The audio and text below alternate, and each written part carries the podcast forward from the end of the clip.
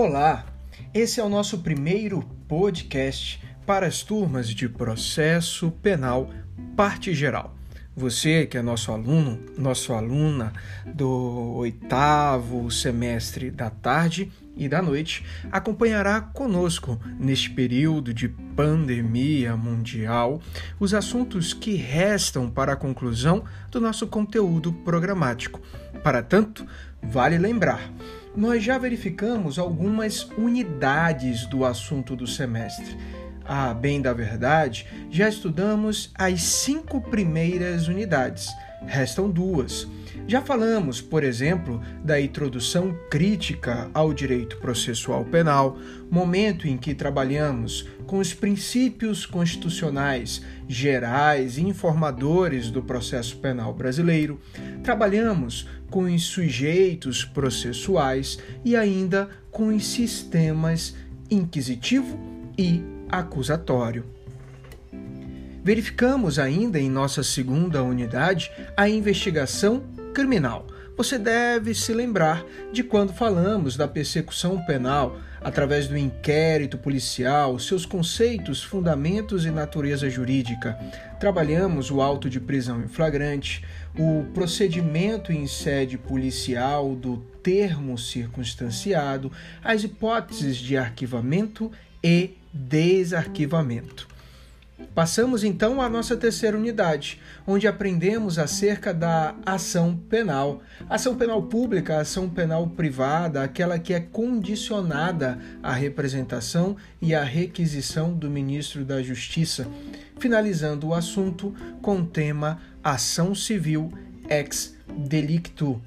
O último assunto, aliás, o penúltimo que estudamos foi jurisdição e competência. Lembra disso? Aqui nós trabalhamos com o conceito de jurisdição e o conceito de competência jurisdicional. Falamos sobre as regras de fixação da competência, fixação em razão da matéria, da pessoa, do lugar. Verificamos ainda as regras de conexão e continência, dentre outros assuntos. E aí, um pouquinho antes da nossa primeira NDA, trabalhamos com a unidade 5, que fala da liberdade e prisão no curso do processo penal. Verificamos as hipóteses de medidas cautelares, estudamos a prisão temporária e a prisão preventiva. Agora, queridos alunos, vamos dar continuidade a esse conteúdo a partir do estudo da prisão em flagrante. Falaremos, portanto, das espécies de prisão em flagrante, sobre a audiência de custódia, sobre fiança e suas modalidades de cabimento, para depois passar às últimas unidades. Questões e processos incidentais. Bom, temos que ficar em casa. O Covid-19, o coronavírus, implica cuidados, mas isso não significa que temos que ficar sem estudar. Por aqui, nós estaremos nos encontrando através de podcasts e também dos slides preparados com todo carinho para vocês. Nos vemos no próximo capítulo. Até mais. Tchau, tchau.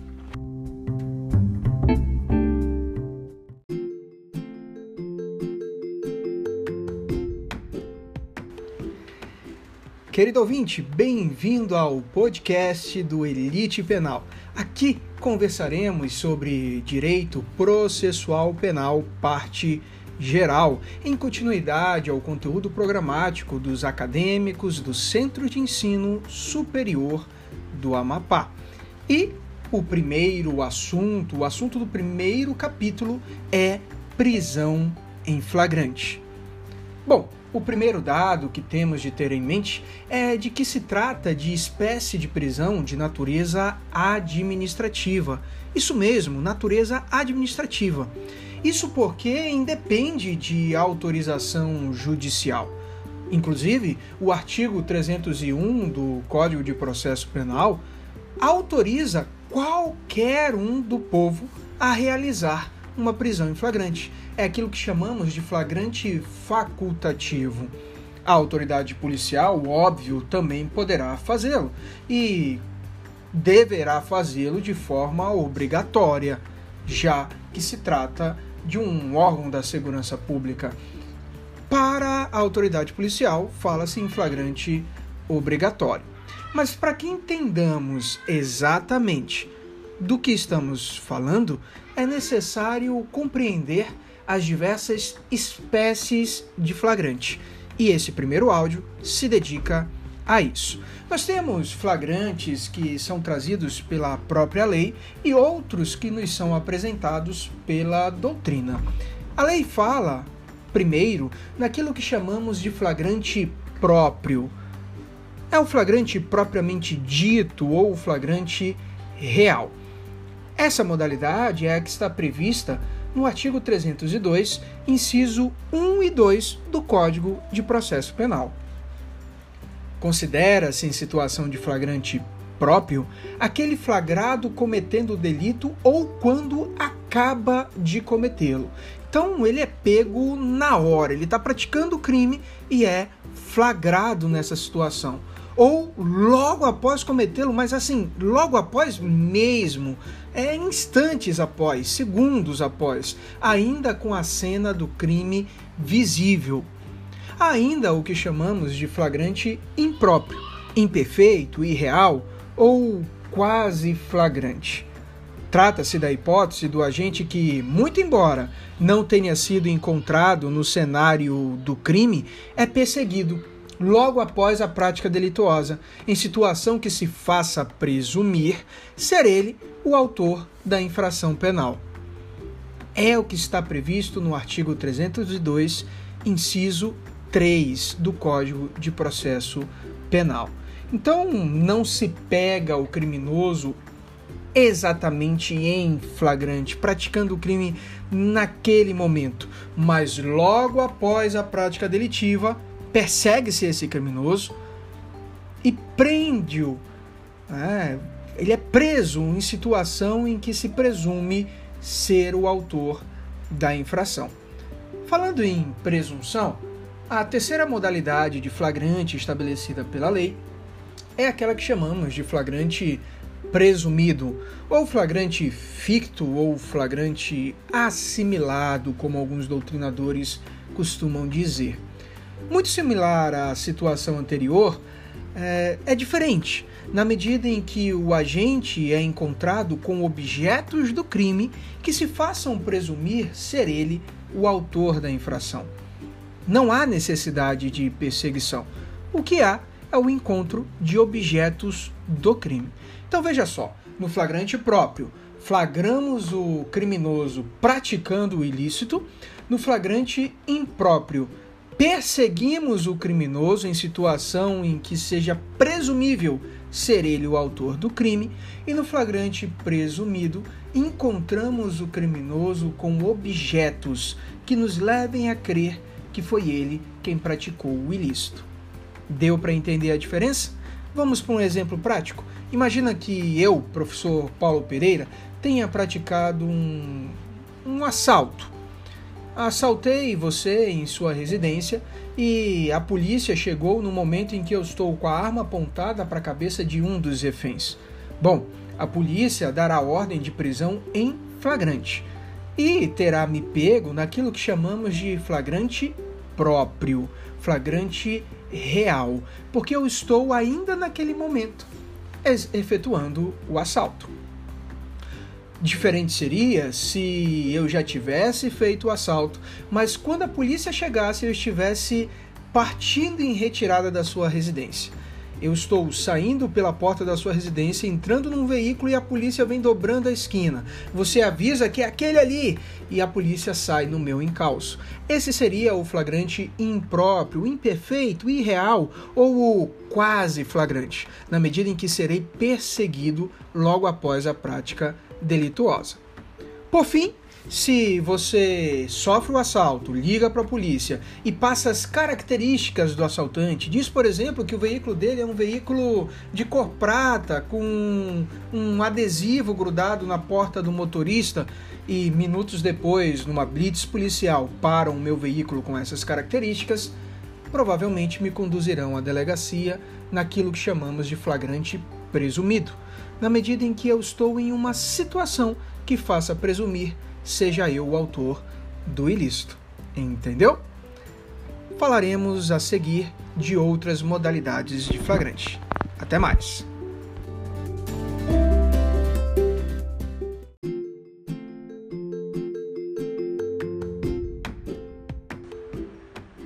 Agora que já conhecemos as modalidades que a lei nos apresenta de flagrante, vamos verificar algumas espécies trazidas pela doutrina.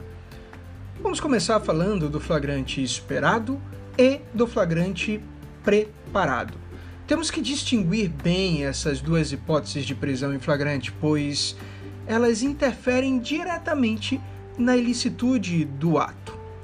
O flagrante preparado, também chamado de delito putativo por obra do agente provocador ou de crime de ensaio, ocorre na hipótese em que alguém, na maioria das vezes policial, induz o infrator à prática da infração penal e, ao mesmo tempo, adota as precauções necessárias para que o delito não se consume. Trata-se, a bem da verdade, de hipótese de crime impossível. Nesse sentido, é o teor da súmula 145 do STF, segundo a qual não há crime quando a preparação do flagrante pela polícia torna impossível a sua consumação. Diferentemente, há o que chamamos de flagrante esperado. A autoridade policial ou seus agentes, através da ciência da iminente prática de um crime, se vale de medidas para efetivar a prisão do infrator, sem, no entanto, realizar qualquer induzimento à prática da infração penal. A autoridade policial limita-se a aguardar o momento da prática do delito, sem qualquer induzimento. Tal situação é amplamente aceita pela doutrina e jurisprudência pátria. Então, olha só, no flagrante preparado, a autoridade policial acaba induzindo a prática do crime, enquanto que no flagrante esperado, ela apenas aguarda o momento da infração. No primeiro caso, temos um flagrante declarado inadmissível por tratar-se de crime impossível, e no segundo, uma modalidade amplamente aceita de flagrante. Uma observação que se deve fazer é quanto ao fato de um usuário que adquire droga de traficante. O STJ já julgou uma causa onde disse o seguinte: o fato de os agentes policiais simularem a compra de drogas somente evidencia que os acusados guardavam e tinham em depósitos entorpecentes, condutas previstas no tipo penal que lhes é imputado. Ou seja, aqui nesse caso não existe flagrante preparado. Aí você me pergunta, mas professor, peraí. Uh, os policiais fingiram que eram usuários. Com isso, conseguiram fazer com que o infrator, o traficante, lhe oferecesse certa droga. Não houve induzimento? A bem da verdade, houve o induzimento para o oferecimento da droga. Entretanto, lembre-se que tráfico de drogas é um crime permanente e multinuclear, que pode ser praticado de diversas formas. Se oferecer droga é tráfico, manter em depósito para venda também o é. É por isso que nesse caso não se fala em ilicitude do flagrante. Entendeu? Há ainda uma terceira modalidade de flagrante estabelecido pela doutrina, que é aquela chamada de flagrante forjado ou flagrante fabricado. Nessa situação, é, imagine, policiais ardilosamente simulam a prática da infração, imputando realmente um crime a um suposto autor, com o objetivo de efetuar sua prisão. Obviamente, estamos diante de uma situação ilegal. sujeitando os pseudos infratores, a depender do caso, à prática de eventual crime. Monta-se uma situação, imputa-se a alguém inocente a prática de um crime com o objetivo de efetuar a prisão. Isso traz responsabilidades penais ao agente policial. Abuso de autoridade, por exemplo, ou denunciação caluniosa. Por fim, fala-se ainda no flagrante prorrogado ou diferido, também chamado de ação controlada. É aquela modalidade que está prevista na Lei de Organização Criminosa, na Lei de Lavagem de Capitais e também na Lei de Drogas. Consiste no retardamento do flagrante por policiais para realizá-lo no momento mais oportuno, sobre o ponto de vista probatório. Se eu tenho um agente infiltrado, ele não precisa efetuar o flagrante na ocorrência do primeiro crime. Ele pode aguardar para efetuar a prisão no momento mais adequado, onde se acesse, por exemplo, o chefe da organização criminosa. Então, olha só, nós aprendemos acerca do flagrante é, real, do flagrante presumido, do flagrante impróprio ou imperfeito, do flagrante esperado, aprendemos o flagrante prorrogado e aprendemos duas modalidades ilegais: o flagrante forjado e o flagrante preparado.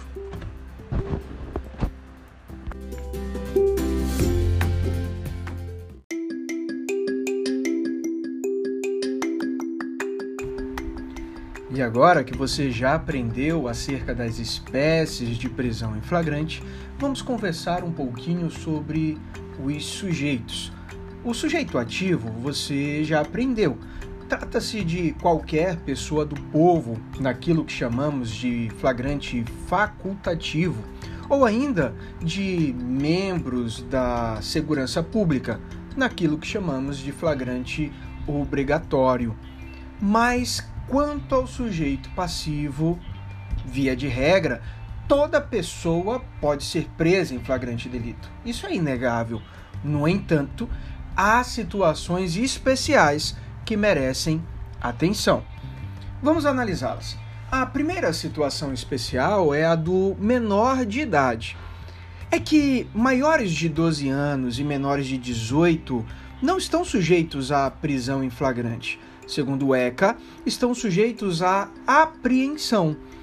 Quanto à criança, não se cogita essa possibilidade, e quanto a adolescentes de 12 a 18 anos, fala-se em apreensão. Grave esse termo. Outra situação excepcional é a do presidente da República, dos diplomas estrangeiros, os diplomatas e dos chefes de Estado estrangeiros. Estes não estão sujeitos à prisão em flagrante. Grave isso também. Por fim, entre outras especificidades, nós temos a situação dos magistrados, membros do Ministério Público e parlamentares. Ora, só poderão ser presos em flagrantes magistrados, promotores, parlamentares diante de crimes inafiançáveis no que diz respeito aos parlamentares federais, em razão do princípio da simetria, também se aplica aos par parlamentares estaduais e distritais a mesma regra, ou seja, praticou crime inafiançável, cabe flagrante delito. Não praticou, não caberá. E aí nós temos uma observação que vale a pena ser feita.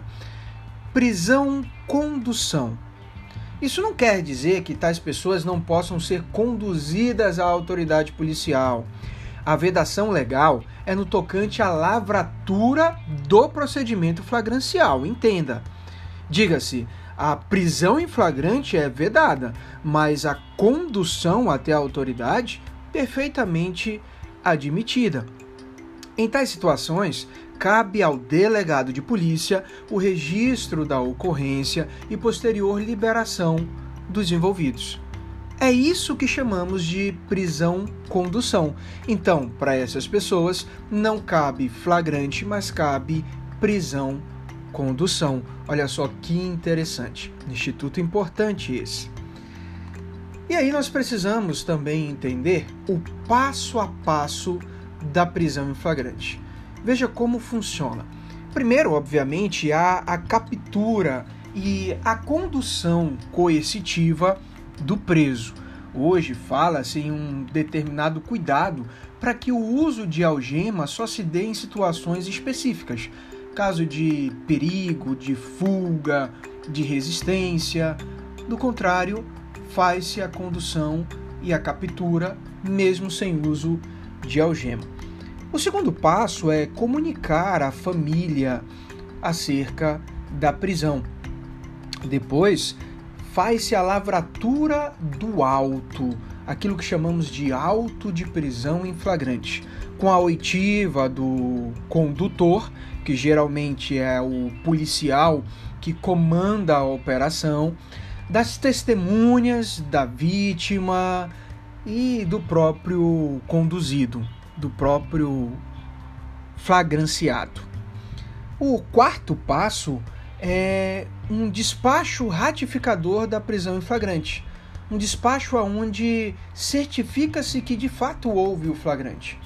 Então, a autoridade policial emite o que chamamos de nota de culpa, que é onde ele deixa claro para o investigado qual o possível crime praticado e procede à comunicação ao juiz mediante ofício.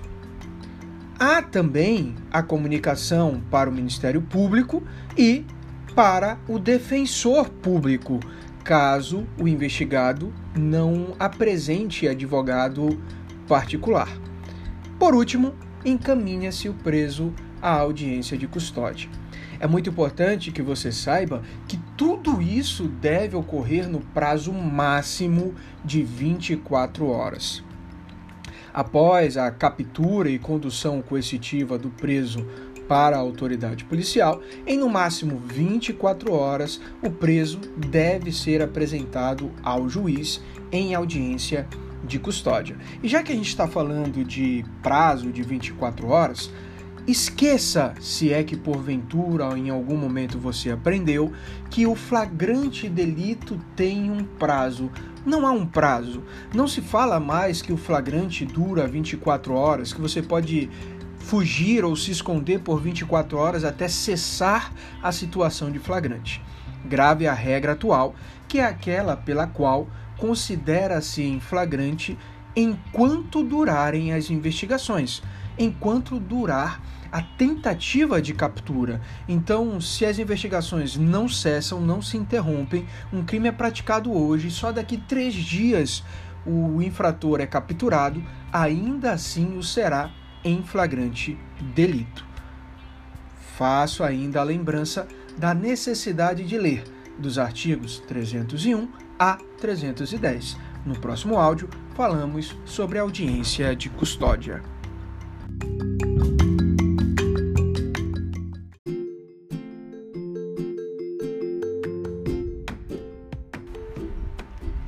Falemos então da tão polêmica audiência de custódia.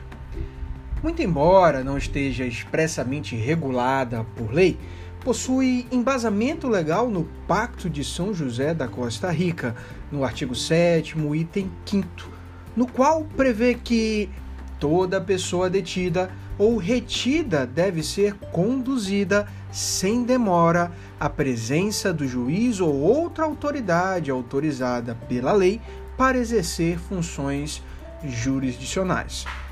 É diante de tal previsão que o CNJ, o Conselho Nacional de Justiça, regulamentou sua existência através da Resolução 213 de 2015. Querido ouvinte, a audiência de custódia é realizada logo após a lavratura do auto de prisão em flagrante. E nada mais é que a oportunidade do magistrado, em contato direto com o preso, verificar a legalidade, se houve eventuais excessos na ocorrência da prisão e se há necessidade de converter essa prisão em flagrante em prisão preventiva. Segundo a resolução 2013 de 2015, perdão, 213 de 2015, a audiência deve ser realizada em até 24 horas. Lembra que já falamos desse prazo. 24 horas após a comunicação da prisão em flagrante, a audiência deve ocorrer. E caberá ao magistrado relaxar a prisão, conceder liberdade provisória ou decretar prisão preventiva ou outra medida cautelar diversa.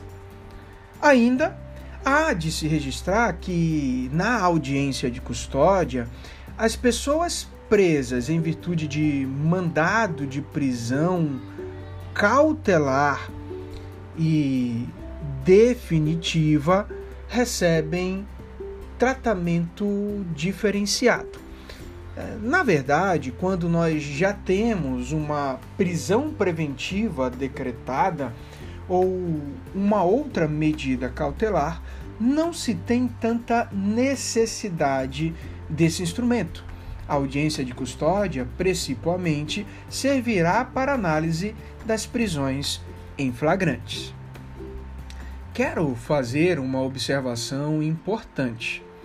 É, da possibilidade da audiência de custódia ser realizada pelo delegado de polícia. Bom, esse tema é muito polêmico, né? E ainda é minoritário na doutrina.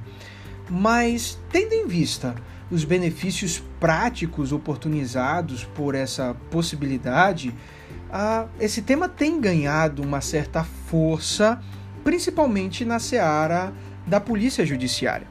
Nesse contexto, Henrique Hoffman, por exemplo, excelente doutrinador para carreiras policiais, e Francisco Zanini sustentam que o Pacto de São José da Costa Rica, sabendo das dificuldades estruturais do poder judiciário a nível global, não outorgou exclusividade ao magistrado, tanto que fala em outras autoridades. É, com base na Corte Interamericana de Direitos Humanos e também das regras de Pequim, que acabaram dando origem a discussões acerca da audiência de custódia, há a possibilidade da, da autoridade administrativa realizar esse tipo de audiência. Mas repetimos, isso é polêmico, isso não é pacífico e ainda é analisado pelo judiciário. Ah, então não é nada certo. Quero trazer aqui para você o entendimento do exímio doutrinador Guilherme de Souza Nutt. Ele diz o seguinte: diferentemente de outros países, nosso sistema penal dispõe de uma autoridade com formação jurídica na condução da fase pré-processual da persecução penal, o que, inegavelmente, constitui um enorme avanço em comparação com outros modelos. A sistemática adotada no Brasil, inclusive, é mais concetânea com a previsão contida no pacto. Haja vista que o preso é apresentado imediatamente a uma autoridade estatal, o que é mais garantista do que as 24 horas sugeridas no documento legal. Esse é o entendimento de Guilherme de Souza Nutt. Quero também registrar o meu entendimento enquanto advogado criminalista, membro da Comissão dos Direitos Humanos da OAB local. Bom, para a defesa, é imprescindível que a audiência de custódia seja conduzida por magistrado, como hoje é feito, na medida em que ela serve para verificar se a autoridade policial não excedeu nas suas funções. É daí porque é importante que um membro distinto da segurança pública avalie a prisão mas é um importante instrumento que tem ajudado e muito o judiciário.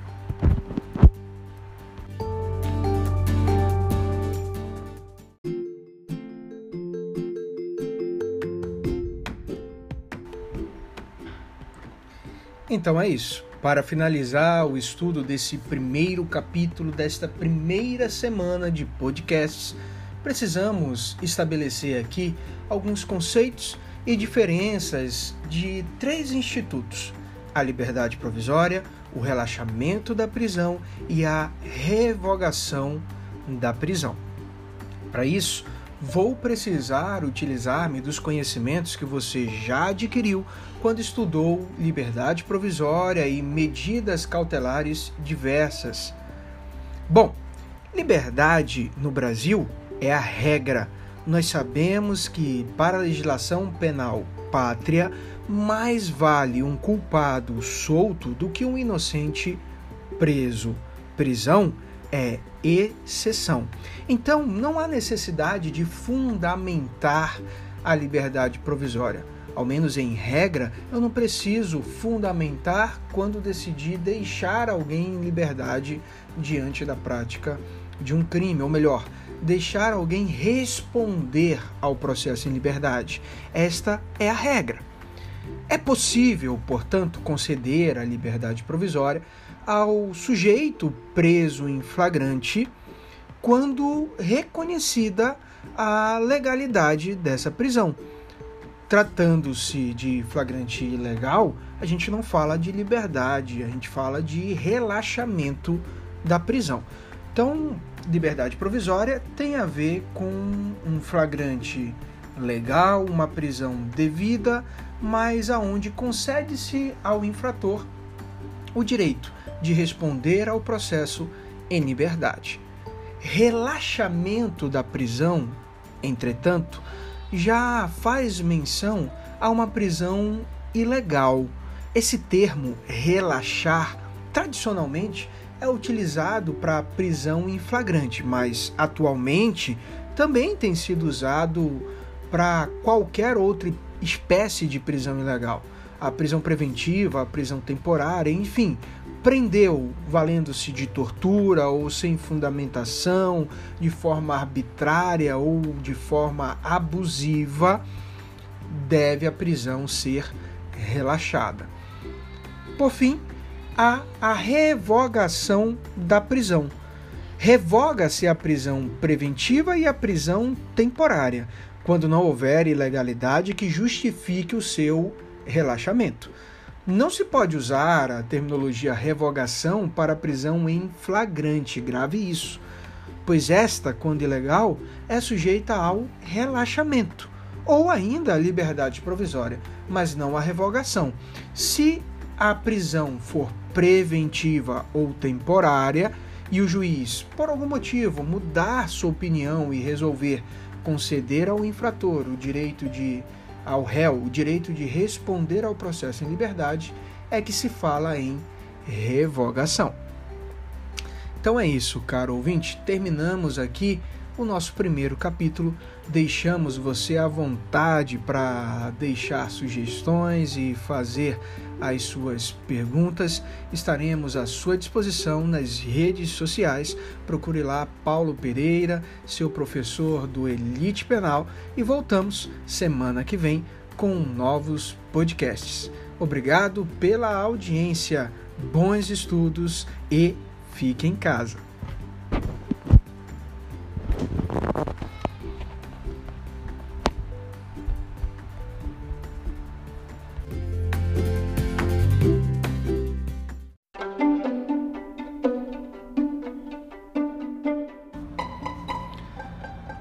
Olá, querido ouvinte, alunos e alunas. Estamos começando agora a segunda semana de estudos do Direito Processual Penal, parte geral. Estamos falando sobre as medidas cautelares. Falamos na última semana sobre a prisão em flagrante e hoje começaremos falando acerca da fiança. Com a edição da Lei 12.403 de 2011, foi introduzido em nosso ordenamento jurídico formas alternativas de medidas cautelares diversas da prisão, trazendo agora de forma expressa que a prisão provisória será imposta apenas em última rácio. Tal qual a prisão processual, as medidas cautelares podem ser decretadas tanto na fase judicial quanto em sede de investigação. Nesta última hipótese, não pode ser decretada de ofício pelo magistrado. Lembre-se sempre disso. Poderá ainda o juiz revogar a medida, substituí-la, acumular com outra ou voltar a decretá-la, desde que existam fatos novos a justificar tal imposição. Homenageando o contraditório e a ampla defesa, o parágrafo 3 do artigo 282 do Código de Processo Penal dispõe que, em regra, a parte contrária será intimada para falar acerca do pedido de decretação, salvo nos casos de urgência ou de perigo da ineficácia da medida. As medidas cautelares diversas da prisão estão previstas, portanto, no artigo 319 do Código de Processo Penal. A leitura deste artigo é obrigatória e a ele remetemos você, nosso ouvinte. Especificamente sobre a fiança, antes da Lei 12.403 de 2011, a fiança era apenas uma medida de contracautela. Hoje foi alcançada a medida cautelar diversa da prisão, de modo que pode ser concedida de maneira autônoma ou ainda de maneira substitutiva ou anterior à prisão. Isso quer dizer que a fiança pode substituir, inclusive, a prisão preventiva ou temporária. É necessário fazer algumas observações. A autoridade policial, segundo a lei, só pode conceder liberdade provisória mediante fiança nos casos de infração penal cuja pena privativa de liberdade não ultrapasse quatro anos. Nos demais casos, apenas o magistrado pode conceder a fiança. Isso é o que está lá no artigo 322 do CPP. Pode ser prestado em qualquer fase do processo, desde que antes do trânsito de julgado a fiança desde que se respeite essa regrinha. Delegados, somente para casos onde a pena não ultrapasse quatro anos. Juízes, todos os casos. No entanto, a doutrina, e aí é bom que se diga a doutrina minoritária, entende que, de acordo com o Pacto de São José da Costa Rica, o delegado de Polícia Civil pode arbitrar fiança independente da pena. Em relação a esse tema, a gente até sugere que você faça algumas pesquisas. Mas vamos analisar juntos quais as infrações que não admitem a fiança. Nós temos que ter em mente as infrações penais que, por vedação constitucional, são inafiançáveis você deve lembrar: o racismo, o tráfico ilícito de drogas, o terrorismo, a tortura, os crimes hediondos de um modo geral, crimes cometidos por grupos armados, civis ou militares contra a ordem constitucional e o Estado democrático. Essas são condutas que são consideradas inafiançáveis por força constitucional. Muito embora, em tais casos, seja admitida a prestação da fiança, ou, ou melhor, inadmitida, poderá ser concedida ao agente a liberdade provisória. Uma atenção que você, meu aluno, tem que ter é que a fiança não veda a liberdade provisória ou vice-versa.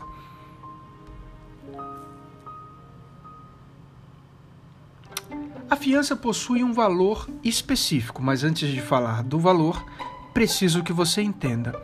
A fiança nada mais é do que uma cautela, uma segurança para o judiciário de que o acusado comparecerá a todos os atos, não atrapalhará as investigações, contribuirá de alguma forma com a justiça Caso esse acusado seja inocentado ao final do processo, a fiança lhe é devolvida, inclusive com atualização monetária. Mas caso ele descumpra os deveres processuais que possui, perderá a fiança para o Estado. Enquanto a fiança tiver sido prestada, esse valor será utilizado para custear a justiça naquelas atividades imprescindíveis para o processo.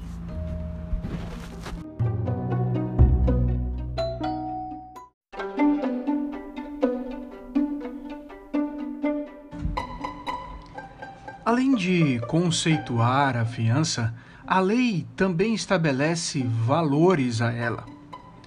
Por exemplo, para infrações penais com pena máxima não superior a quatro anos, a fiança será de 1 a 100 salários mínimos.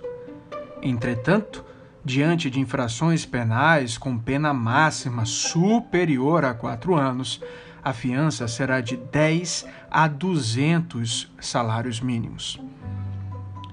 Para determinar o valor da fiança, a autoridade, seja delegado ou juiz, terá que levar em consideração a natureza da infração, as condições pessoais de fortuna e vida pregressa do acusado, as circunstâncias indicativas de sua periculosidade, bem como a importância provável das custas do processo, até o julgamento final.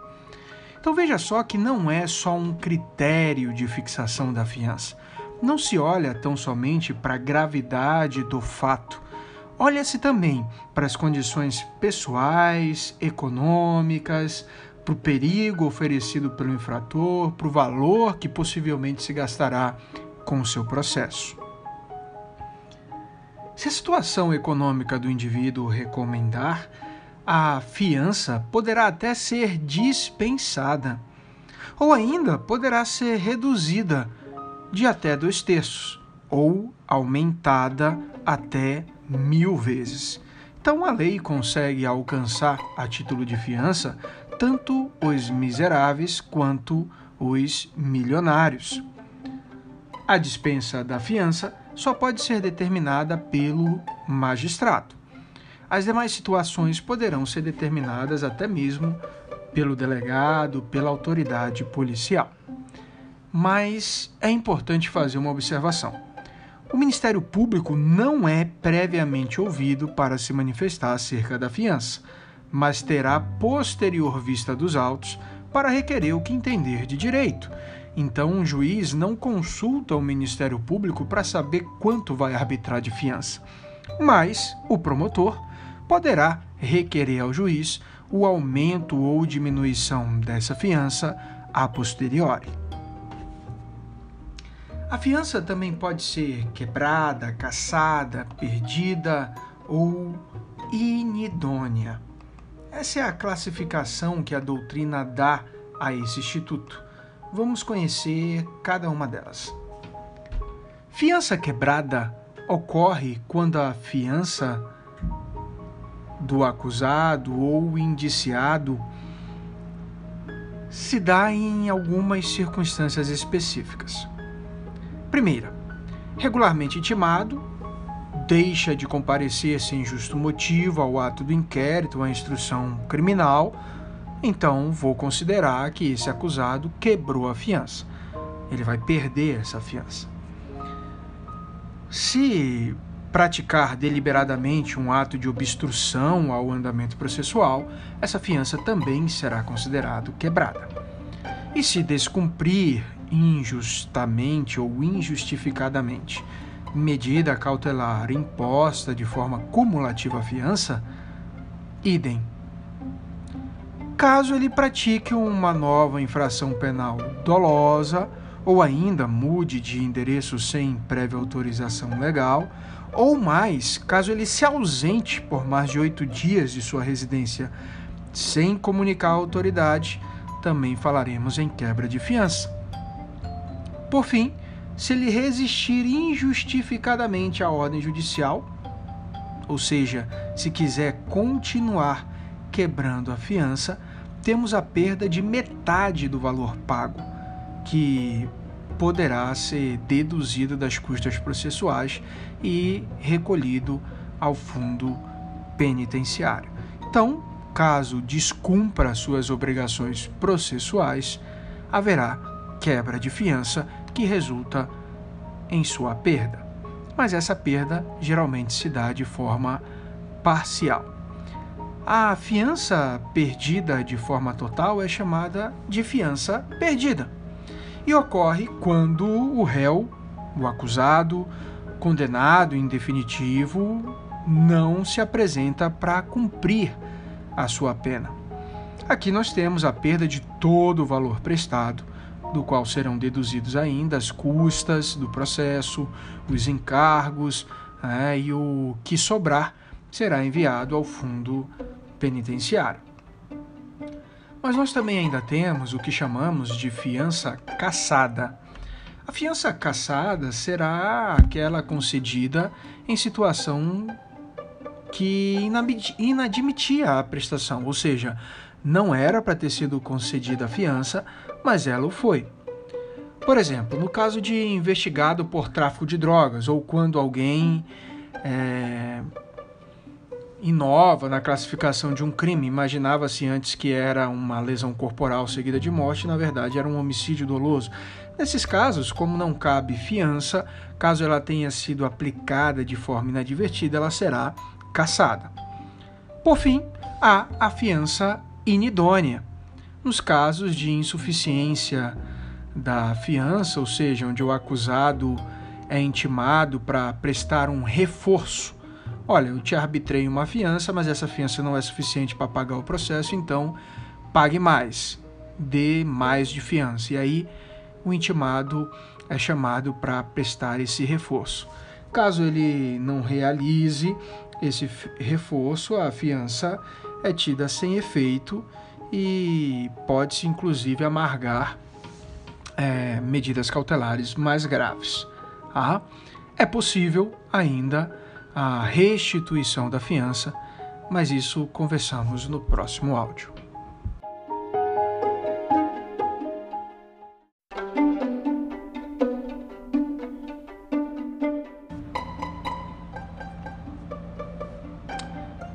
Assim como a fiança pode ser arbitrada, ela poderá, ao final, ser restituída também ao acusado.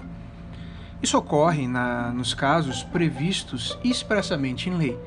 Normalmente, o artigo 337 é que estabelece essas possibilidades. Por exemplo, quando o acusado for absolvido, caberá a devolução da fiança ou ainda quando houver uma extintiva de sua punibilidade, a prescrição, por exemplo, daquele processo. Ou ainda se essa fiança for cassada, se lá na frente se verificar que seu arbitramento era indevido, também haverá restituição ao acusado. Essa restituição ela pode se dar com desconto de valores, desconto das custas processuais, é, de um valor de indenização pela reparação do crime ou ainda de uma prestação pecuniária ou de uma multa. E isso poderá acontecer sempre que o réu for condenado. Lógico que, se for absolvido, não haverá desconto nenhum, a fiança será devolvida, inclusive com atualização monetária. Outra situação importante de se falar em relação à fiança é que essa medida cautelar diversa da prisão poderá ser arbitrada como forma de garantir outras responsabilidades ao acusado. O, a fiança em si terá algumas finalidades de extrema importância ela poderá ser arbitrada quando o juiz quiser assegurar o comparecimento aos atos processuais, evitar a, obstru a obstrução de justiça, ou seja, que o acusado atrapalhe as investigações ou a instrução criminal, evitar ainda o caso de resistência injustificada à ordem judicial, poderá ser aplicada cumulativamente ou isoladamente quanto a outras medidas cautelares, só não será admitida em cumulação à prisão. Isso, inclusive, é uma dica de prova. Lembre-se sempre: a fiança é arbitrada para evitar a medida mais gravosa, para evitar qualquer possibilidade de prisão.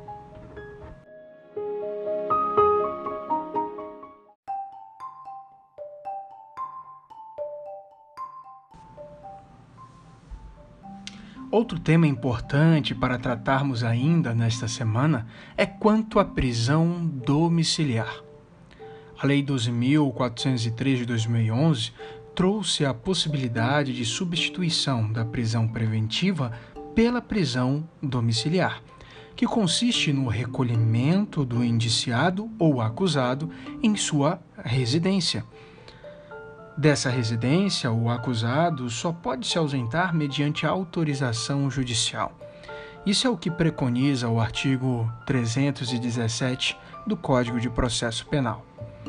Ainda, nos termos do artigo 318, a prisão domiciliar poderá estar substituída quando o agente for, primeiro, maior de 80 anos, segundo, extremamente debilitado por motivo de doença grave.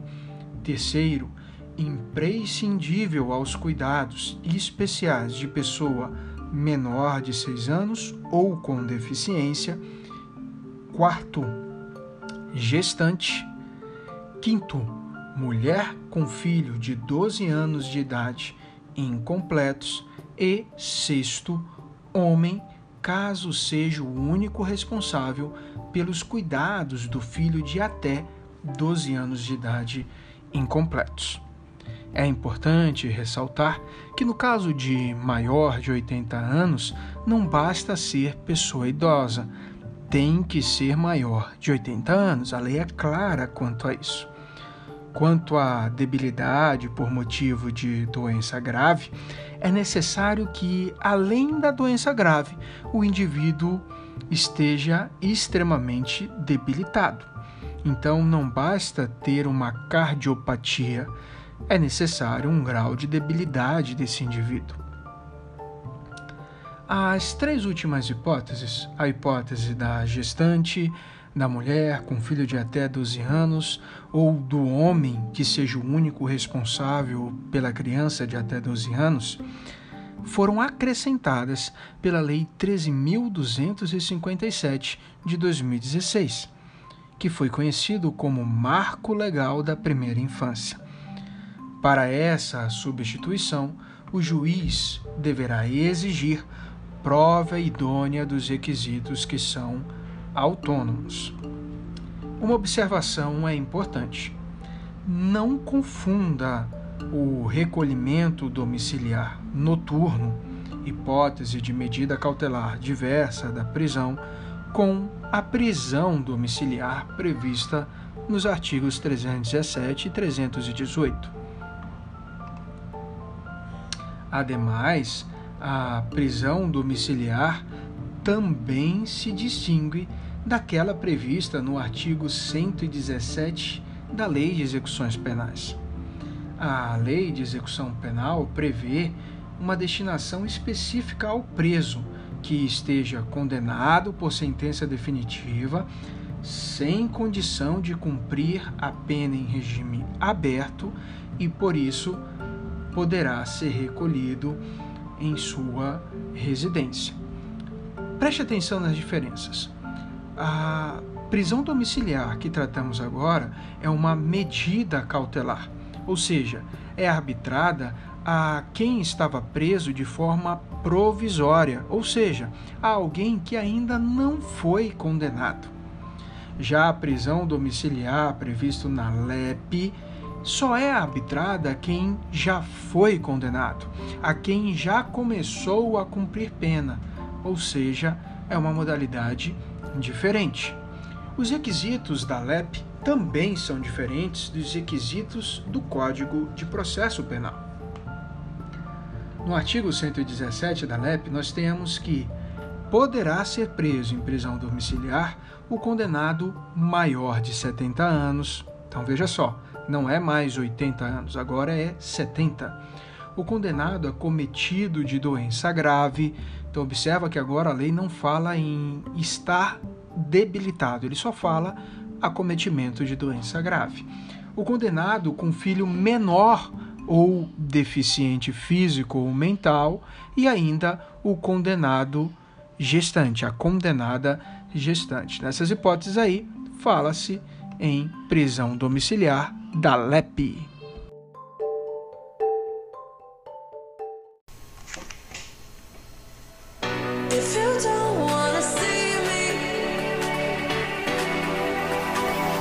Olá, querido aluno, querida aluna, mais uma semana aqui de quarentena, gravando os podcasts do Elite Penal.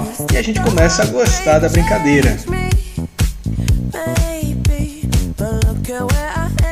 Temos uma semana aí de longo estudo, então já separe o seu caderno, a sua caneta, verifique os slides que estão disponíveis, não deixe de fazer os exercícios de fixação. E vamos juntos estudar juntos em casa.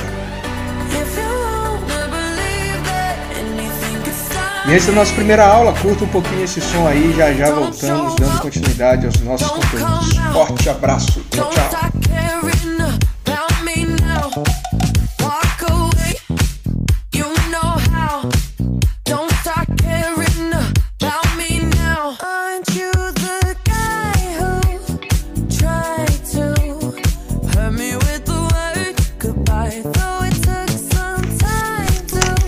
Imagine aí o Maurício no gingado, professor Maurício, professor Adriano Ronai descendo até embaixo. Olha a professora Isa, a professora Mariana, todo mundo curtindo junto esse som.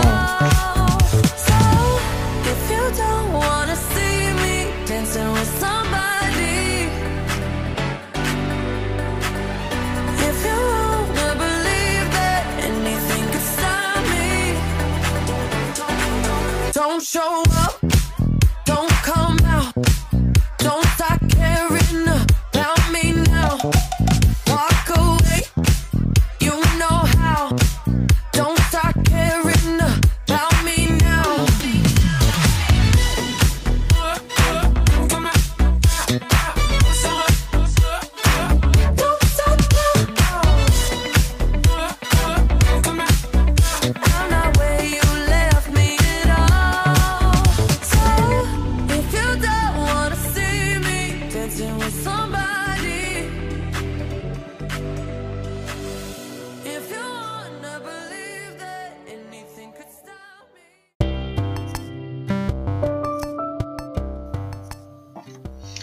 isso aí, galerinha. Começamos agora o nosso décimo áudio, a nossa terceira semana de estudos por meio de podcasts durante essa quarentena, já que não podemos sair de casa, mas também não podemos parar de estudar. E agora, a partir desse momento, nós começamos uma nova unidade do nosso estudo, que são as medidas assecuratórias Vamos aprender agora acerca das medidas assecuratórias. Muito provável nas aulas de processo civil você já estudou esses institutos.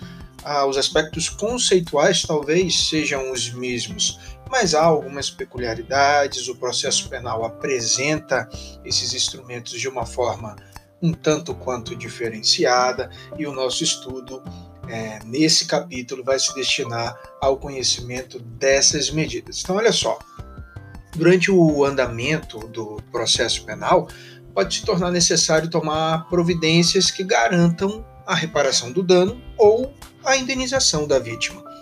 Muitas vezes a ação penal leva bastante tempo para tramitar e pode ser que a demora resulte na impossibilidade de garantir a eficácia da medida unicamente por meio da sentença condenatória.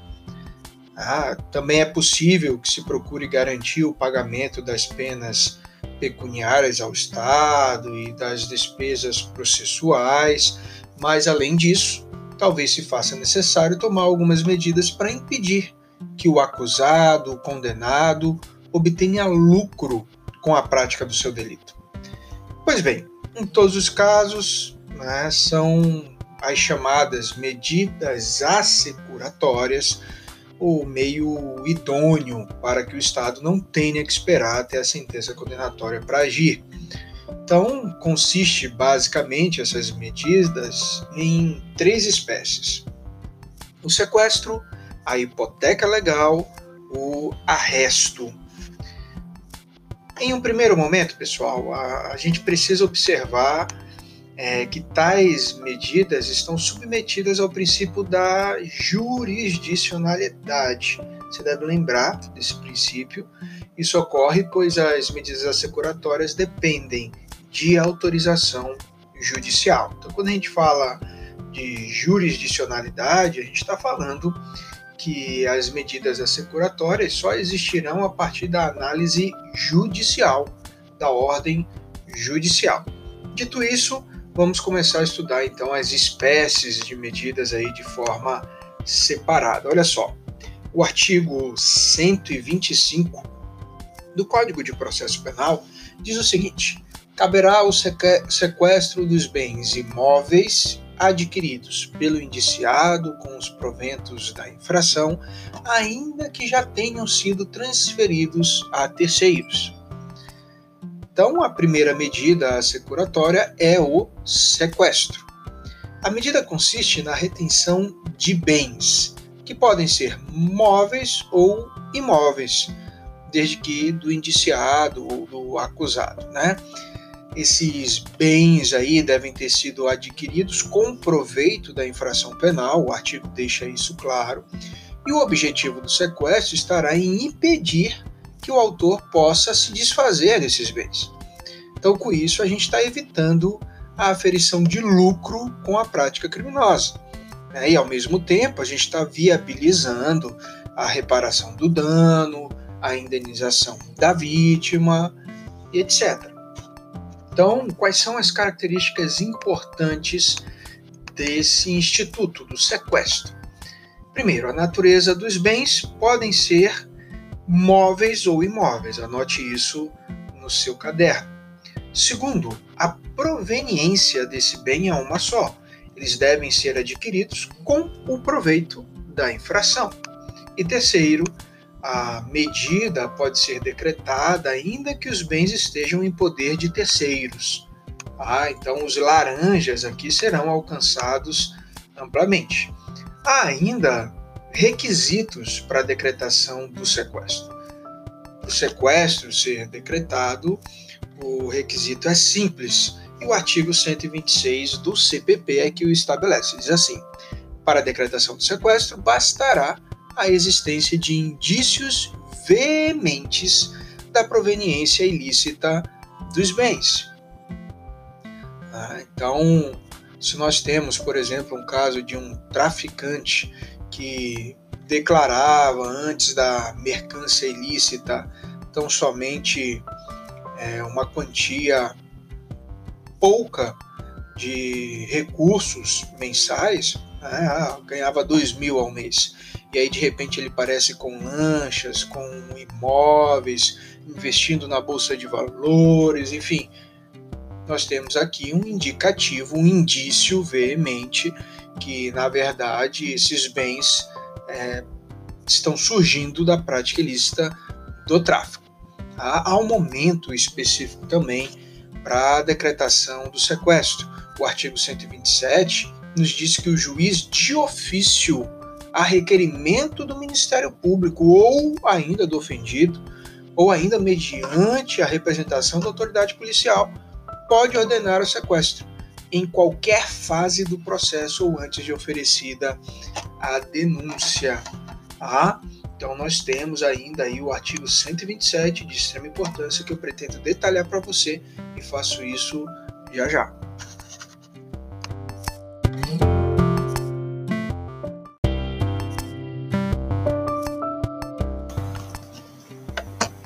Então, como eu te dizia, embora seja bastante sucinto, o artigo 127 do Código de Processo Penal nos apresenta muitas informações relevantes, as quais costumam ser objeto de prova e, portanto, merecem um certo detalhamento.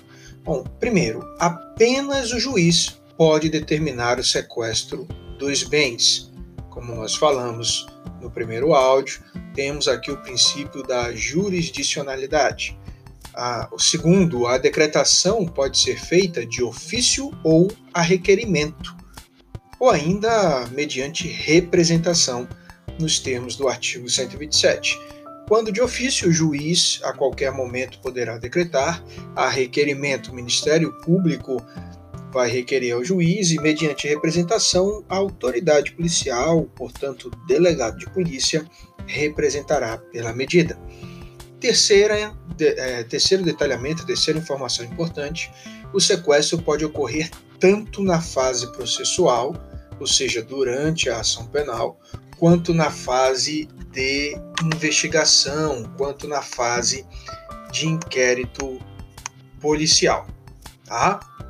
O artigo 128 do CPP vai nos falar sobre a efetivação da medida. Diz assim: realizado o sequestro, o juiz ordenará a sua inscrição no registro de imóveis. Uma vez que o sequestro é, se efetivar, portanto, o CPP aponta a necessidade de que o magistrado determine a inscrição da medida no registro de imóvel. Aqui não há muito o que se adicionar, né? basta memorizar essa determinação legal. É, há possibilidade de embargos ainda, o artigo 129 diz que o sequestro atuar-se-á em apartado e admitirá embargos de terceiro. Então, nesse mesmo raciocínio, você precisa lembrar que o sequestro por expressa previsão legal será autuado em apartado, ou seja, um processo anexo ali, né? E admitirá o embargo de terceiro. Então, até aqui, tudo bem. Mas é importante que você atente-se ao artigo 130 e aos seus incisos. Olha só o que diz. O sequestro poderá ainda ser embargado, inciso 1, pelo acusado, sob o fundamento de não terem os bens sido adquiridos com os proventos da infração. Inciso 2, pelo terceiro a quem houverem os bens sido transferidos a título oneroso, sob o fundamento de tê-los adquiridos de boa fé. Parágrafo único. Não poderá ser pronunciada a decisão nesses embargos antes de passar em julgado a sentença condenatória. Então agora fica um pouco mais fácil de entender essa questão dos embargos. É, pode ser que os bens sequestrados não tenham sido adquiridos pelo acusado com os proventos da infração. Nesse caso, se este for capaz de provar a origem ilícita dos bens sequestrados, a medida poderá ser embargada. Na mesma esteira, o terceiro de boa-fé, que adquiriu os bens sequestrados, também pode embargar a medida. E por fim, lembre-se que o parágrafo único impede que a decisão nesses embargos seja pronunciada antes do trânsito em julgado condenatório. Ok? Outra importante informação é acerca do levantamento do sequestro. O levantamento nada mais é do que a perda da eficácia da medida. Então, pode ocorrer em três hipóteses, segundo o artigo 131. No inciso primeiro, por exemplo, para a doutrina, o lapso temporal não é absoluto.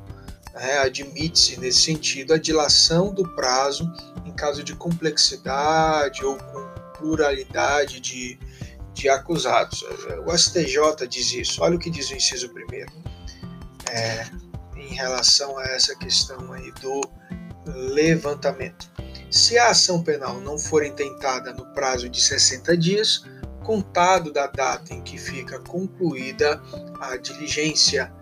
Então, apesar de ter aí esse prazo de 60 dias para que a ação penal se resolva a partir do sequestro, esse prazo não é absoluto, não é absoluto e admite-se a dilação, a prorrogação de acordo com a complexidade do caso. O inciso segundo diz assim: se o terceiro, a quem tiverem sido transferidos bens, prestar calção que assegure a aplicação do disposto no artigo 74, inciso 2, a linha B, segunda parte do Código Penal.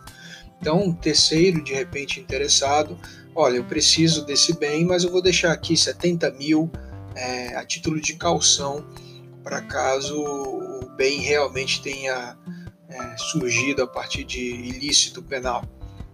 Quanto ao artigo 131, inciso 2, o que é que nós temos de importante? Que a prestação da calção é um benefício concedido pelo legislador apenas ao terceiro e não ao infrator. Tá? O acusado não possui essa faculdade. O inciso terceiro já vai dizer que, se for julgada extinta a punibilidade ou absolvido o réu, por sentença transitada em julgado, também deverá ser efetivado o levantamento do sequestro. Então, repare que a literalidade do inciso exige o trânsito em julgado absolutório.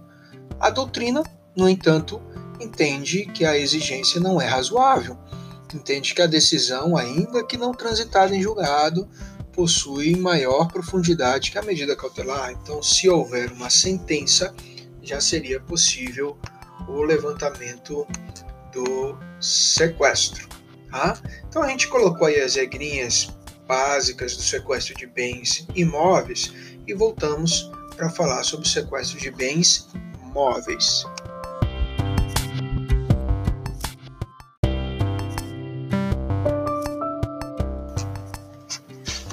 Então vamos lá, vamos entender o sequestro de bens móveis. O artigo 132 diz assim: proceder-se-á ao sequestro de bens móveis se, verificadas as condições previstas no artigo 126, não for cabível a medida regulada no capítulo 11 do título 7 deste livro então veja bem, o sequestro de bens móveis, como nos apresenta o artigo 132, só é cabível quando não for o caso de busca e apreensão. Isso significa, de forma bem simples, que o sequestro se aplica quando os bens são proventos do crime e não um produto direto deste crime. O artigo 240, que é aquele que fala da busca e apreensão, diz assim: a busca será domiciliar ou pessoal. Parágrafo 1.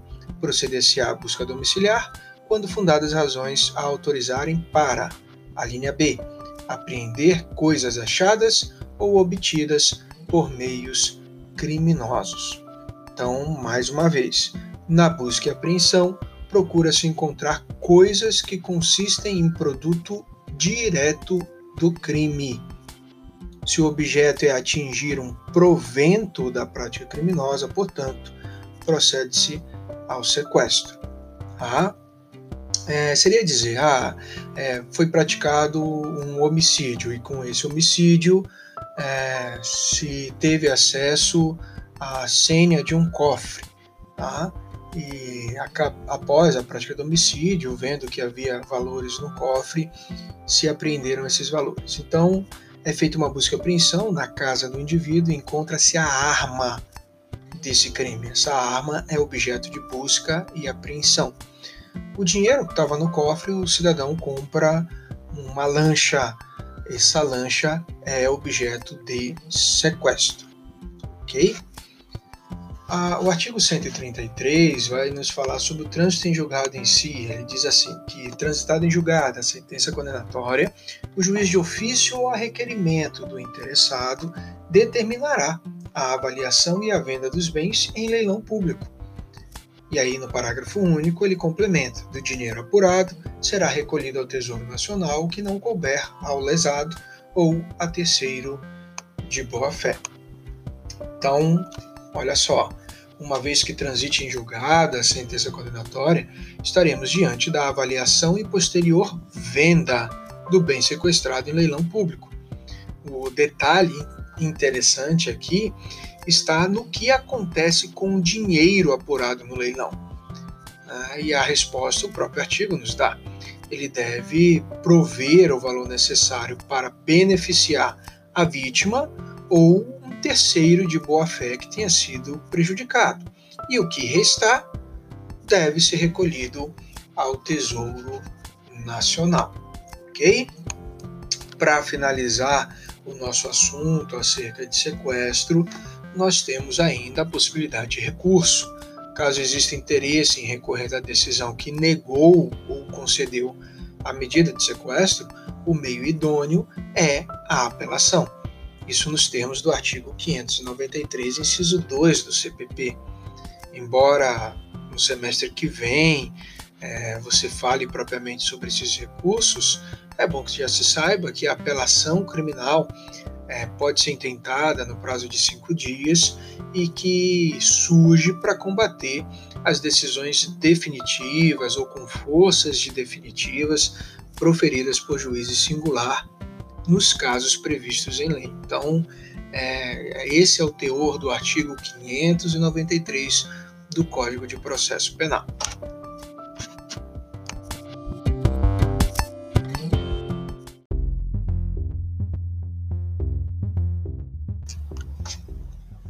E agora nós começamos a falar sobre outra espécie de medida securatória, que é a hipoteca legal.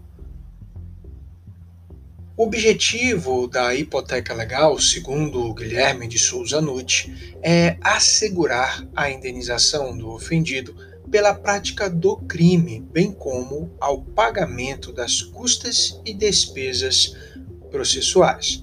Então, nós notamos aqui que, como medida securatória que é, a hipoteca legal possui objetivos alinhados ao objetivo do sequestro. No entanto, há algumas peculiaridades. A hipoteca legal recai sobre bens imóveis. Tá? Além disso, ela recai sobre bens imóveis de origem lícita. E, por fim, pode ser requerido pelo ofendido.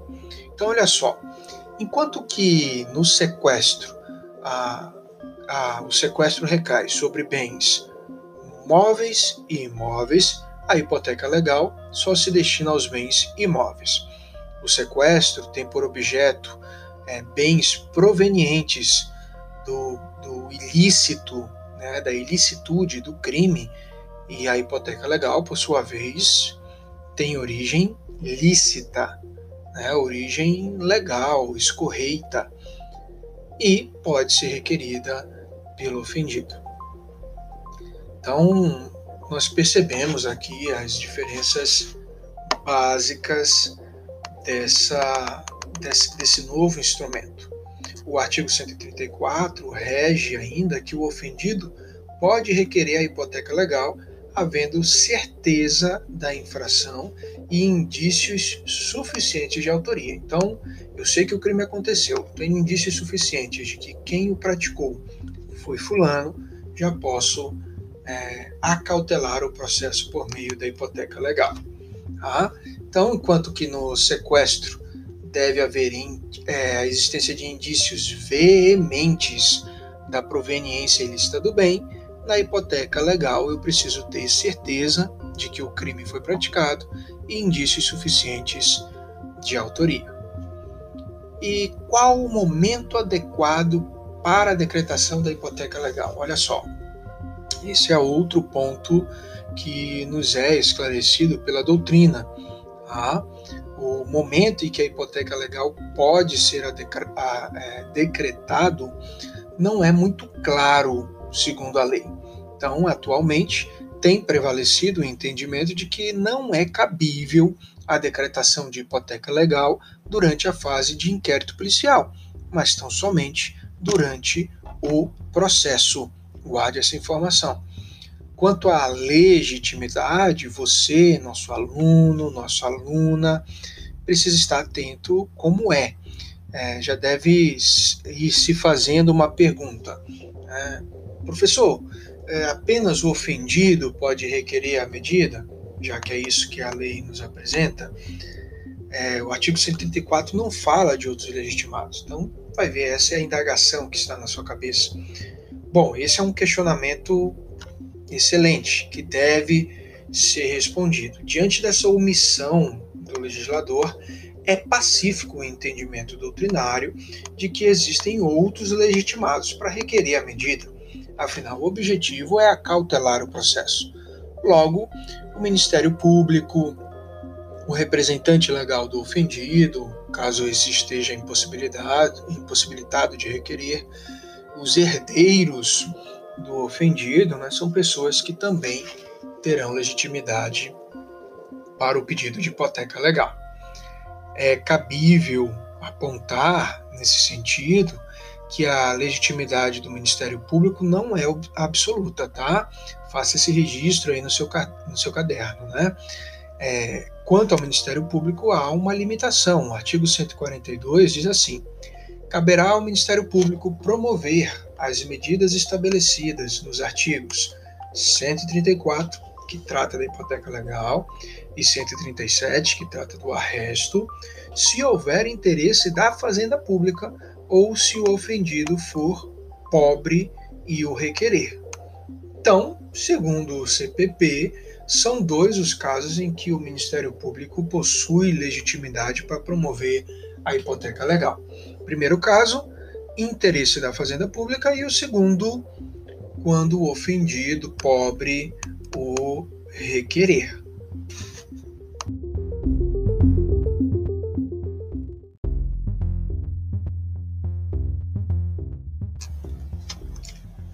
Há duas observações doutrinárias a respeito da legitimidade do Ministério Público que devem ser observadas.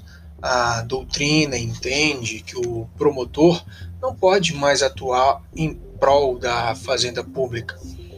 Isso em razão da Constituição atual, da Constituição de 1988, especificamente do seu artigo 129, inciso 9 Ressalte-se aqui, pessoal, que para atuar no, em favor da fazenda pública, cada ente federativo possui seu próprio órgão de advocacia. Então, o inciso 9 do artigo 129 da Constituição nos diz: exercer outras funções que lhe forem conferidas, desde que compatíveis com sua finalidade, sendo-lhe vedada a representação judicial e a consultoria jurídica de entidades públicas. Então, o Ministério Público não patrocina a Fazenda Pública. É, Lembre-se de que, ao estudar o Código de Processo Penal, a, a lei, apesar das diversas reformas ao longo do tempo, é anterior à Constituição e possui diversos artigos é, que já foram tacitamente ou absolutamente revogados. Nesse sentido, fique atento aí ao enunciado da questão. Então, se a questão pede a literalidade da lei, você vai dizer que o Ministério Público poderá atuar né, para garantir a, os vencimentos, os valores pertinentes ao Estado, se for com base na doutrina a essa vedação. No caso do ofendido pobre, o Ministério Público só tem legitimidade para atuar caso não exista a defensoria pública. Né? Então, a doutrina e o STF chamam de inconstitucionalidade progressiva isso aí. À medida que a defensoria se estrutura nos estados, a norma passa a se tornar inconstitucional. Então, aqui no estado do Amapá, onde nós tivemos recente estruturação da defensoria pública por meio é, do primeiro concurso de 2018, é, não é absolutamente possível que o Ministério Público pleiteie o direito do ofendido pobre. Como a Defensoria Pública já existia antes, já era questionável essa intervenção do MP. Tá? Então, é, vamos esquematizar aqui rapidinho, você deve estar olhando o seu slide, mas nós temos a hipoteca legal, que vai atingir bens imóveis de origem lícita a requerimento do ofendido, do MP ou do representante ou herdeiros do ofendido. E se for a requerimento do MP, poderá o Ministério Público agir caso o ofendido seja pobre e não haja defensoria e, embora haja alguma previsão legal nesse sentido, não poderá agir para representar a fazenda pública, ok? E nós temos aí a, a especialização da hipoteca. Né? O doutrinador Renato Brasileiro, que é um jovem doutrinador, promotor de justiça que está em ascensão, nos ensina que a especialização nada mais é do que uma estimativa do valor da responsabilidade civil do infrator ou do valor do bem designado para a hipoteca. Nesse sentido, é, possui quatro fases narradas entre o parágrafo 1 e 5 do CPP. Tá? Então, olha só, o artigo 135, parágrafos 1 e 5 do CPP vão narrar as fases. A primeira fase é a fase de petição, a segunda, a fase de nomeação de perito e apresentação do laudo acerca do bem a ser hipotecado.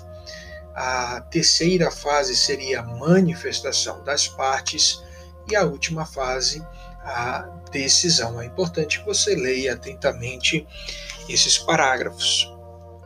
E uma observação que nós não podemos deixar de fazer é que para o STF, né, isso está no informativo 708, quem quiser anotar, mas para o STF, o juiz pode suplementar a aplicação de medidas cautelares de ofício.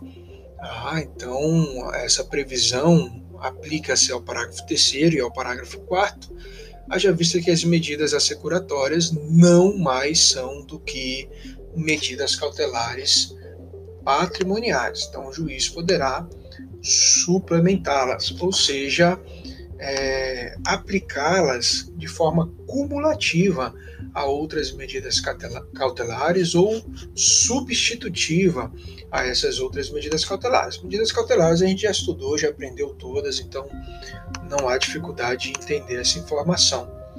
A, a hipoteca legal também pode ser cancelada, tal qual a gente fala de leva, levantamento do sequestro, é, ao cancelamento da hipoteca o artigo 141 nos diz que o arresto será levantada ou cancelada a hipoteca se, por sentença irrecorrível, o réu for absolvido ou julgado extinta a punibilidade. Então, o que, que a gente tem aqui de últimas informações sobre a hipoteca legal?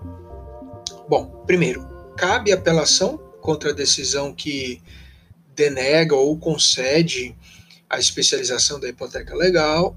Segundo, uma vez passada em julgada a sentença condenatória, remetem-se os autos da hipoteca ao juízo cível. Observe que aqui a gente está tratando de uma questão cível, então o juízo cível é que vai tratar disso. E terceiro, o processo de especialização ocorre em autos apartados, isso para não dificultar ah, o processo criminal em si. Ok?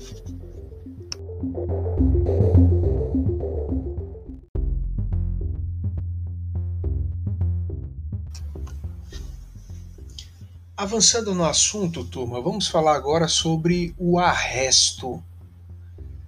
Muitas vezes a própria hipoteca legal, mesmo com seu caráter de medida cautelar, é morosa, ou seja, demora, é uma medida que demora para efetivamente alcançar seu objetivo. Em outras palavras, a inscrição da hipoteca legal pode demorar demais né, em alguns casos até prejudicar sobremaneira a eficácia da própria medida. Assim, surge a possibilidade legal de se decretar, desde logo, o arresto do imóvel, antes mesmo que seja instaurado o procedimento de inscrição da, da hipoteca legal, há essa possibilidade de arresto.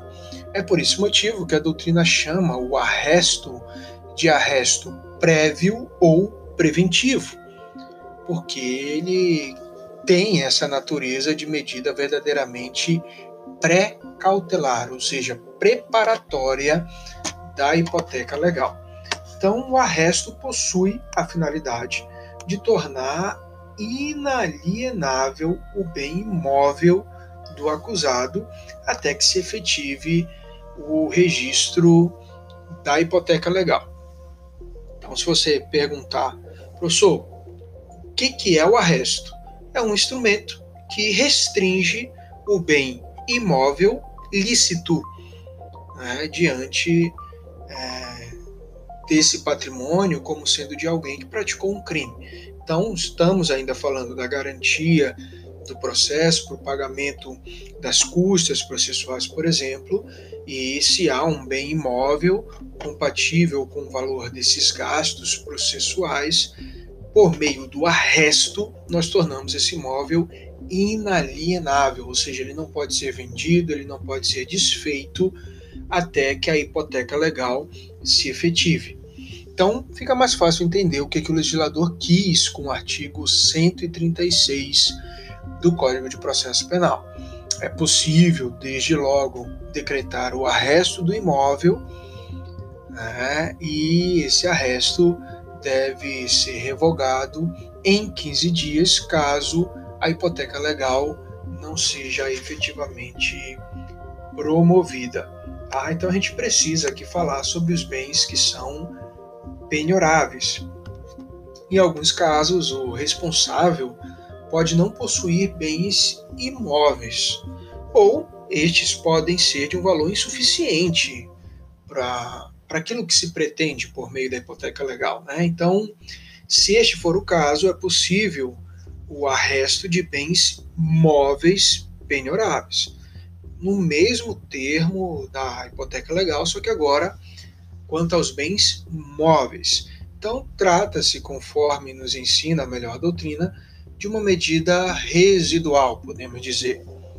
Quanto às demais disposições sobre o arresto de bens penhoráveis, não é necessário elaborar muito sobre aspectos doutrinários, sendo essencial a gente trabalhar aí com a leitura dos dispositivos legais. Então fica para você a indicação de ler o artigo 136, seus parágrafos 1 e 2. Bom, para nossa sorte, há algumas disposições aqui acerca do arresto que se aplicam também à hipoteca legal. Então, um estudo acaba complementando o outro. Por exemplo, a tramitação se dá em autos apartados, o levantamento do arresto segue as mesmas condições de cancelamento da hipoteca e a remessa ao juiz civil ocorre aqui tal qual ocorre com a hipoteca também. Ah, por fim, temos que tomar nota ainda de dois aspectos acerca do arresto.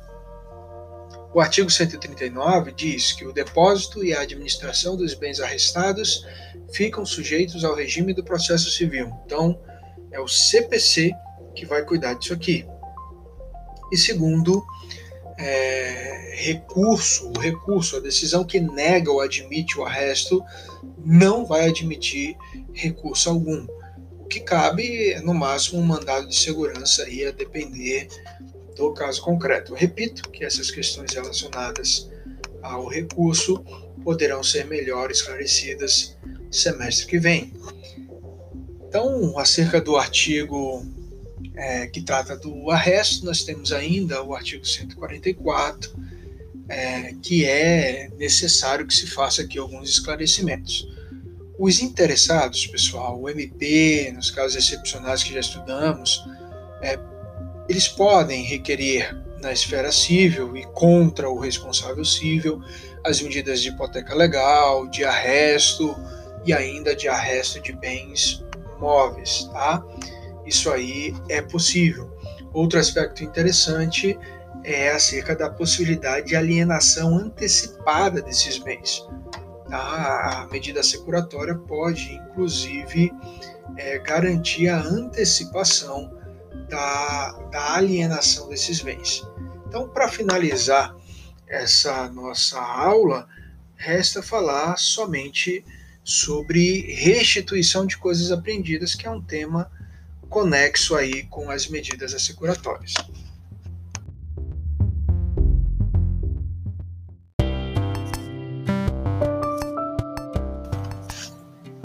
Então vamos lá, já finalizando essa unidade, nós temos ainda a restituição de coisas apreendidas. O, esse é o nosso segundo tema dessa unidade e o último, tá? Então, vamos tratar aqui desse procedimento.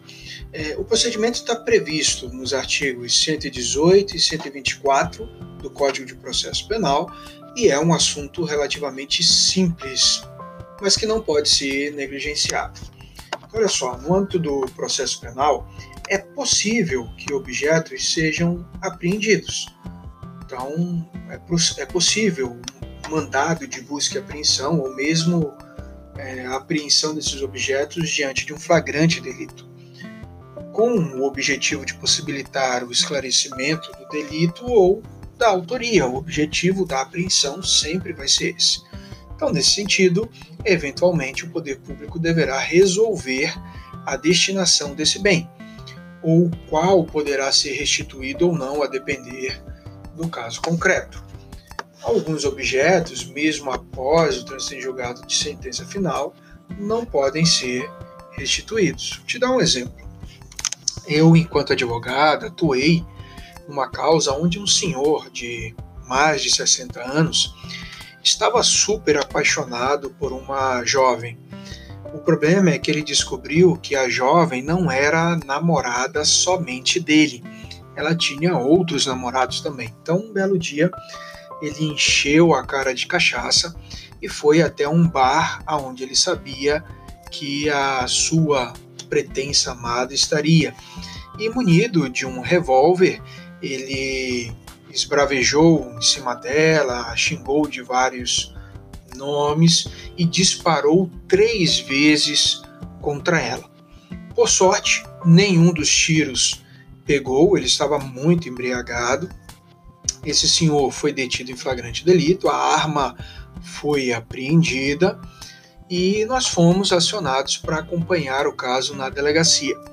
O interessante é que tempos depois, né, o processo rolando, ele veio conversar comigo e pediu para que eu entrasse com as medidas cabíveis para que ele recuperasse essa arma. Ora, esse bem foi o instrumento de um crime e, sendo esse senhor condenado, ele é perdido para a União, ele não é um bem restituído. Tá? O artigo 119 do CPP ele diz que as coisas a que se referem os artigos 74 e 100 do Código Penal não poderão ser restituídas, mesmo depois de transitar em julgado a sentença final, salvo se pertencerem à vítima ou a terceiro de boa-fé. Então, quando você visita o fórum, por exemplo, um tribunal do júri, um dos cartórios, de vez em quando você encontra instrumentos do crime, um tijolo, um terçado, uma faca, é, que ficam acautelados ali pela justiça e que nunca serão devolvidos ao infrator. Muito, muito cuidado, entretanto, é, quanto à redação do, do artigo 91. A antiga redação do artigo 91, em seu inciso 2, né, é, que nos apresenta objetos que podem sim ser restituídos. É, por exemplo, o artigo 91, inciso 2 dizia que a perda em favor da União ressalva o direito do lesado e de terceiros de boa-fé dos instrumentos do crime, desde que consistam em coisas cujo fabrico, alienação, uso, porte ou detenção constitua fato ilícito. E diz outras recomendações ali é, acerca da perda em favor da União. Então fica essa ressalva aí para você. A regra geral, né, nós já sabemos, durante o processo penal pode surgir a necessidade de apreender objetos com o fim de esclarecer as circunstâncias ou a materialidade do delito. E já aprendemos também que esses objetos podem não ser objeto de restituição. Então está faltando propositalmente falar sobre o artigo 118, que diz assim: antes de transitar em julgado a sentença final, as coisas apreendidas não poderão ser restituídas enquanto interessarem ao processo. Assim sendo, a gente verifica que o trânsito em julgado da sentença final é importantíssimo, porque antes de sua ocorrência as coisas não poderão ser restituídas. Então, é, quem determina a restituição de coisas apreendidas nos casos em que se é possível fazê-lo? O artigo 120 nos diz que a autoridade policial ou magistrado poderá proceder à restituição dessas coisas. Tá? E aí nós temos é, alguns pontos controvertidos. As apreensões, por exemplo, realizadas em flagrante delito, é, podem gerar algumas dúvidas.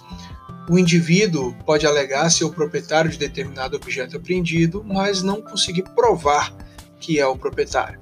E nesse caso, o parágrafo 1 do artigo 120 nos diz que a restituição vai atuar-se de forma apartada né, e o requerente é, terá o prazo de cinco dias para constituir prova da propriedade daquele objeto. Tá? É, sobre a restituição, nós também temos ah, algumas outras dúvidas que podem surgir. Você pode me perguntar, por exemplo, é, o que, que acontece se a dúvida acerca da propriedade desse bem persistir. Tá? E o parágrafo 4 nos responde isso. O parágrafo 4 diz que, em caso de dúvida sobre ah, quem seja o verdadeiro dono, o juiz vai remeter para o juízo civil esse objeto. Esse objeto vai ser depositado ali no juízo civil e o juízo civil é que vai decidir a quem repassá-lo, desde que esse alguém seja pessoa idônea. Ok? Então é isso. Na, na próxima semana nós voltamos falando de uma nova unidade. Até lá, fique em casa, juízo. Tchau, tchau.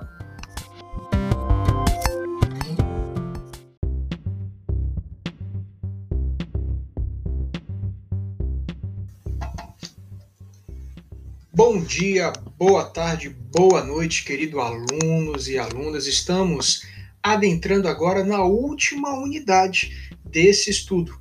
Você, acadêmico do Centro de Ensino Superior do Amapá, ou ainda nosso ouvinte através dos podcasts postados nas diversas plataformas digitais, está acompanhando conosco a parte geral do Código de Processo Penal. E neste último tema trabalharemos questões e processos incidentais. Por ser um tema complexo e, de certa forma, extenso, as três últimas semanas serão dedicadas a esse tema. Então, estou dividindo o estudo dessa matéria em três partes. Nessa semana, estudamos a primeira parte, na semana seguinte, a segunda e assim por diante. Então, começamos falando sobre as noções gerais de questões e processos incidentais. As chamadas questões e processos incidentes, exatamente como essa nomenclatura prevê, são tratadas no Código de Processo Penal a partir do artigo 92.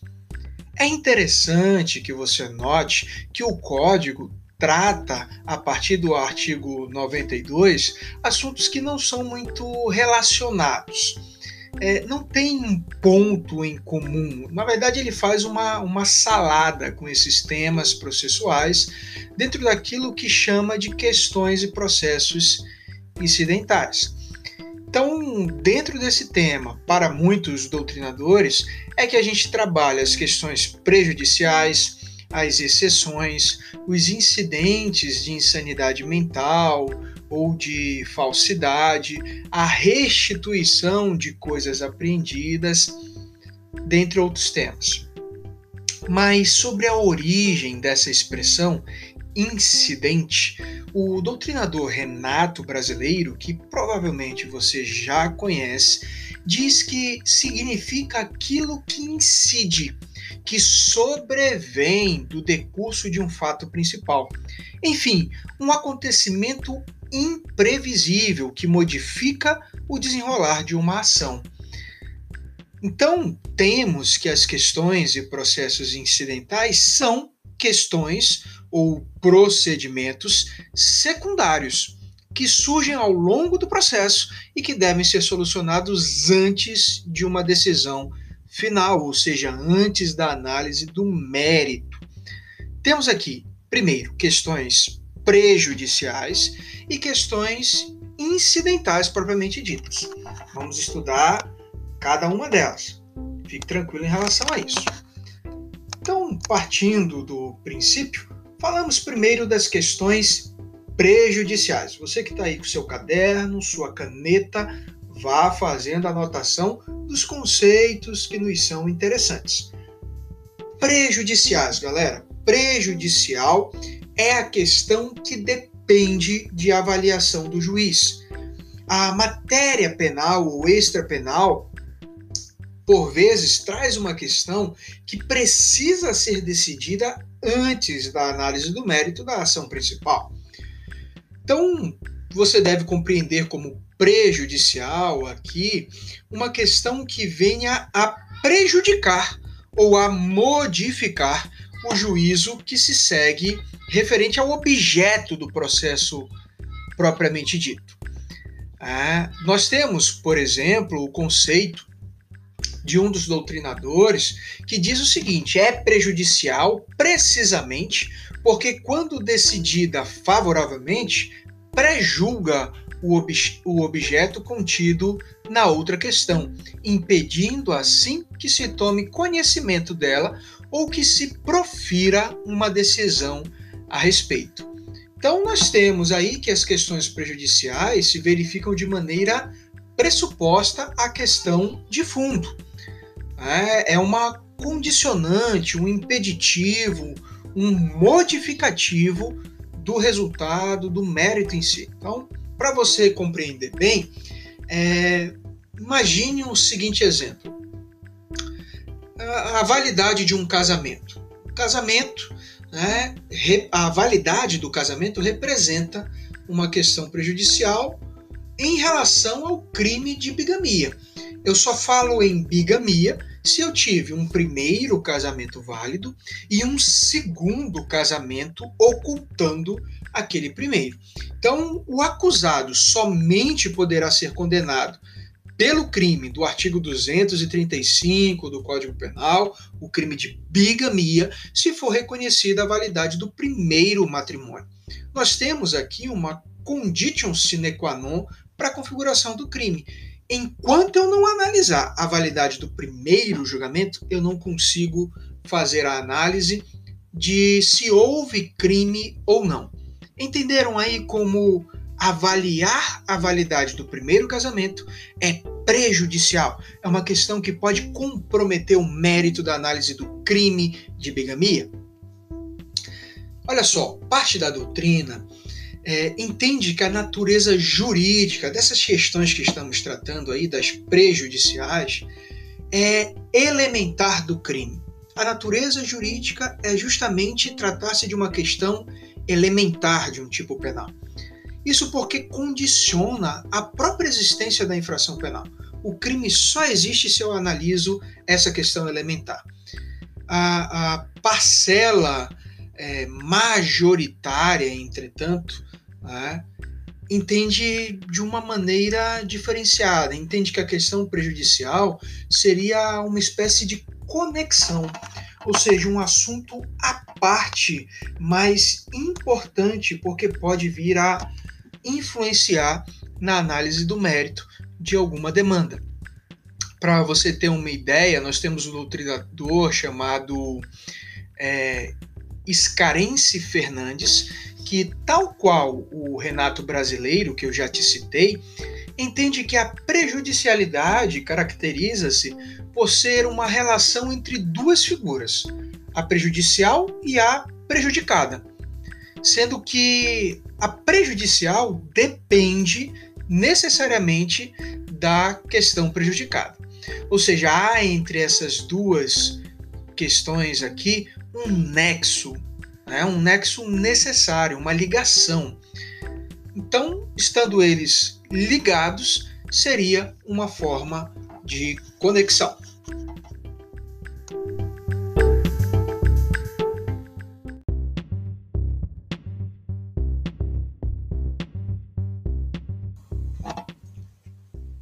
Conversar então sobre as características destas questões prejudiciais. A doutrina costuma elencar três principais características ou elementos das questões prejudiciais. A primeira delas é a anterioridade. A prejudicial deve ser enfrentada antes do mérito da ação principal. Ou seja, a questão prejudicial é antecedente lógico da prejudicada, carecendo de solução prévia para que seja julgado o mérito da demanda principal. Esse é o entendimento de Nestor Távora, por exemplo. É, vamos exemplificar isso aí para você melhor compreender. O acusado somente pode ser responsabilizado pelo abandono material de um filho menor de 18 anos se restar comprovado que a pessoa abandonada de fato era seu filho.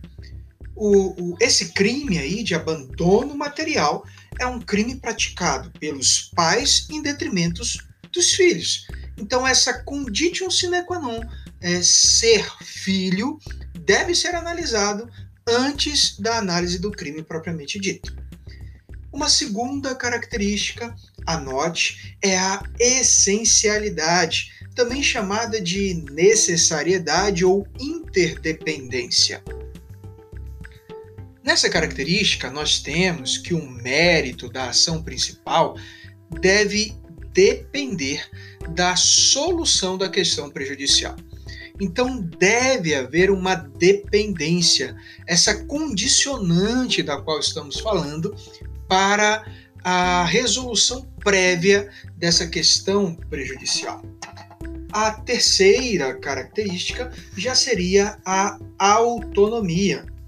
A questão prejudicial deve ser objeto de uma ação autônoma.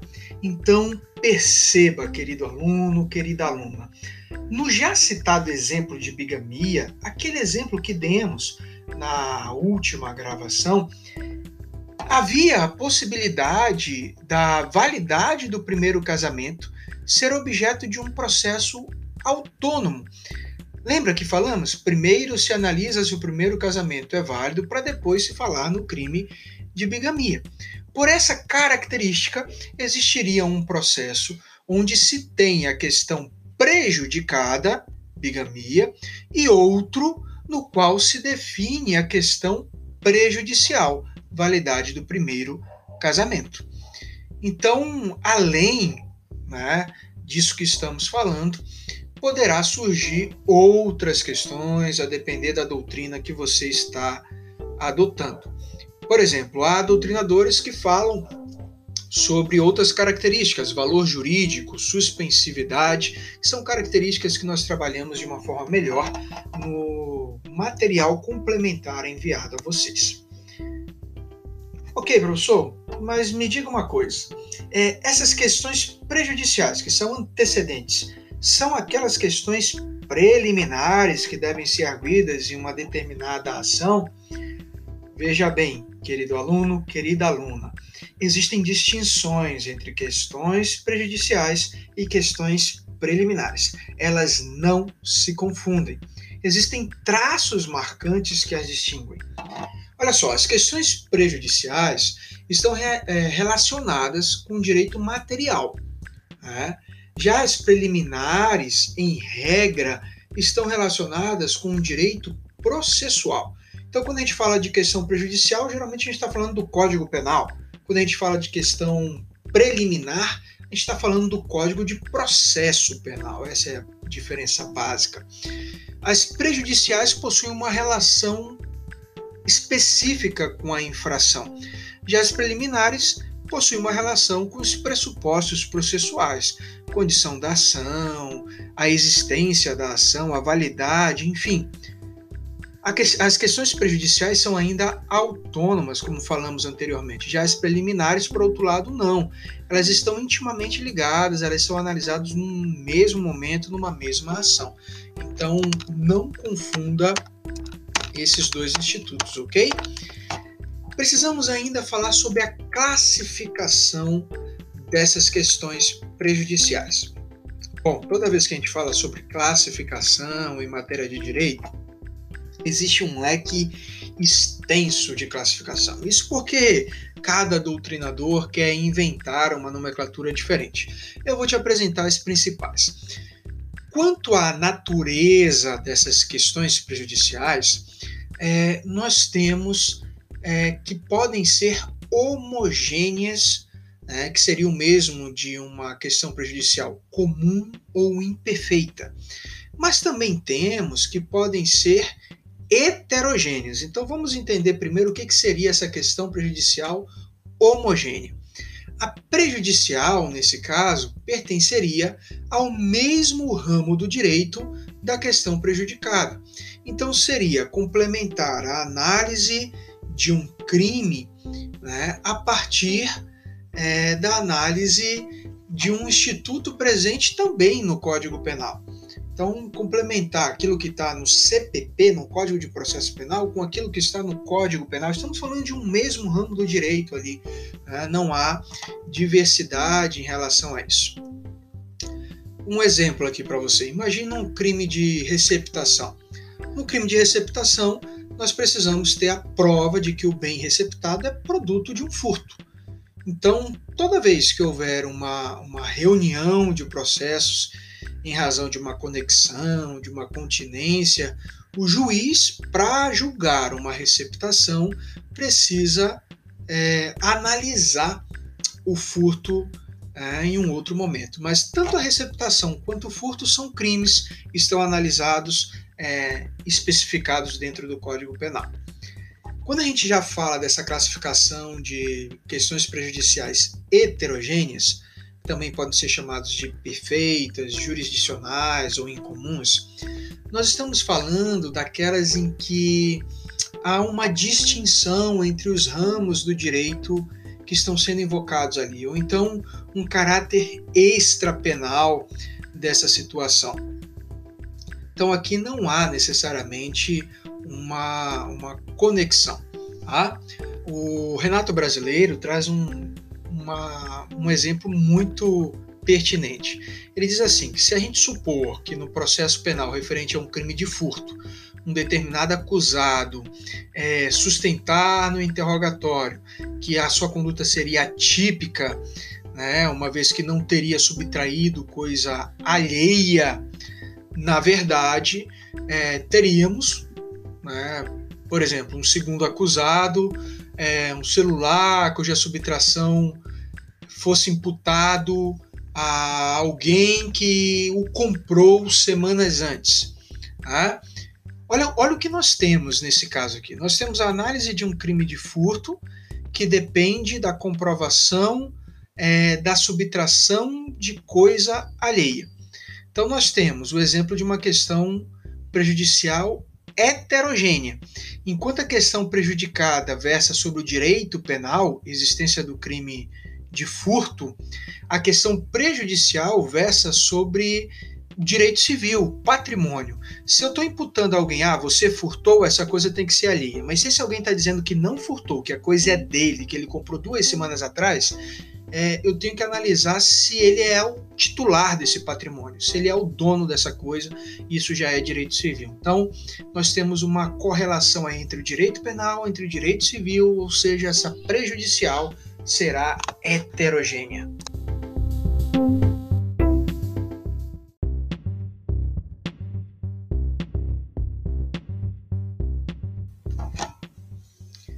Ainda sobre a classificação doutrinária das questões prejudiciais, quanto à competência agora, nós temos é, como principais classificações, primeiro, que as questões prejudiciais podem ser não devolutivas ou ainda que podem ser devolutivas. As não devolutivas seriam aquelas que sempre são analisadas pelo juiz penal, ou seja, correspondem às questões homogêneas, como falamos no áudio anterior. Já as devolutivas seriam as que podem ser solucionadas por um juiz extrapenal, né? ou seja, corresponde a questões prejudiciais heterogêneas.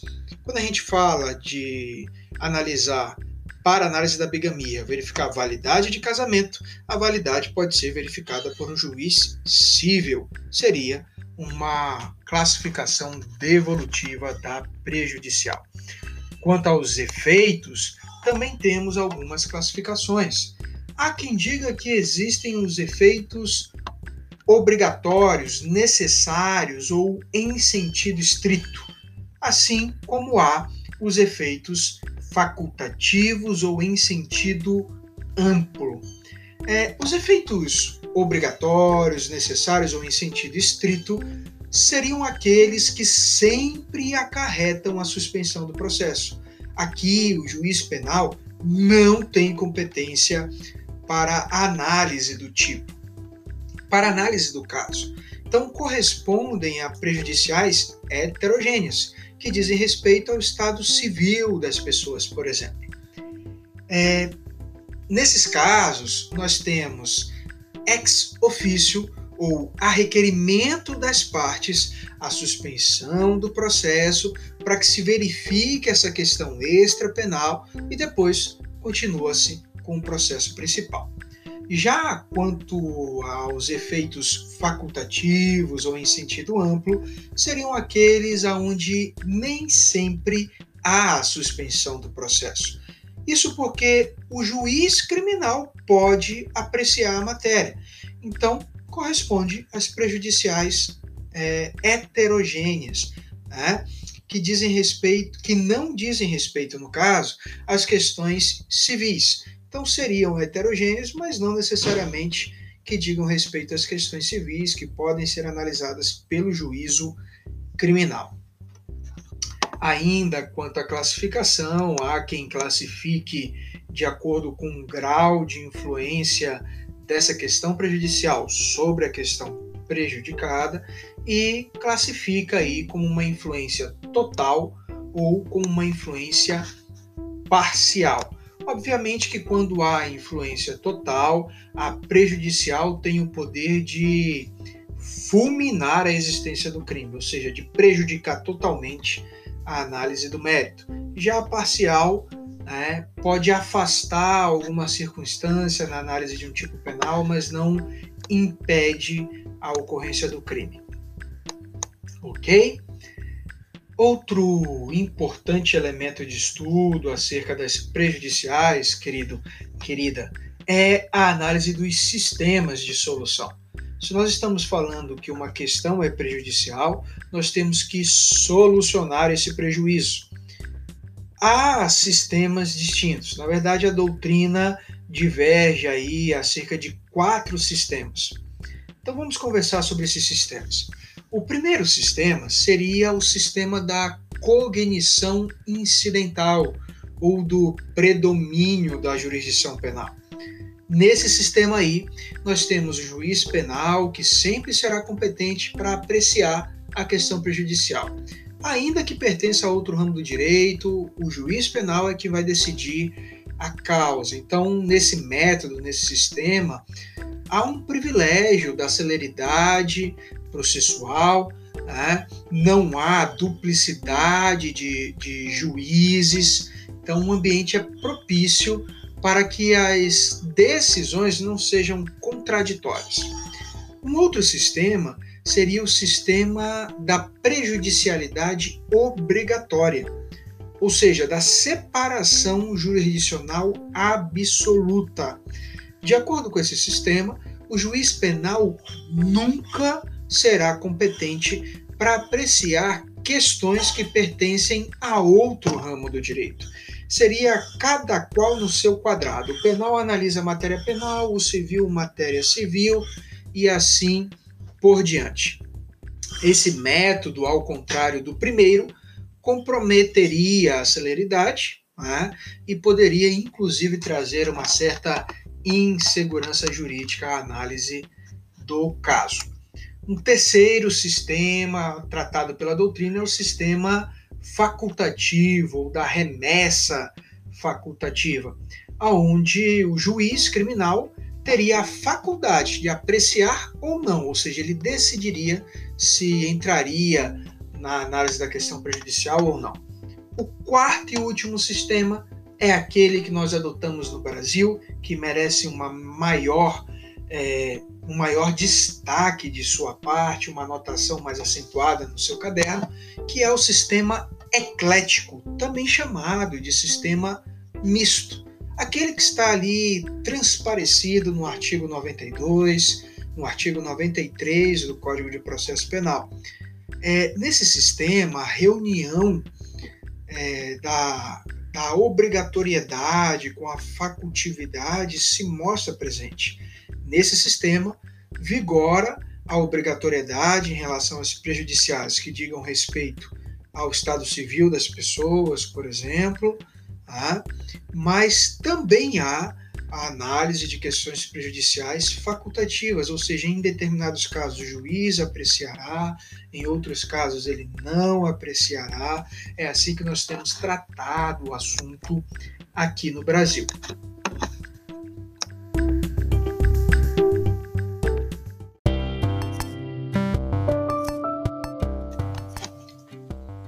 Confuso tudo isso sobre as questões prejudiciais, não é mesmo? parece que prejudica o nosso estudo de processo penal.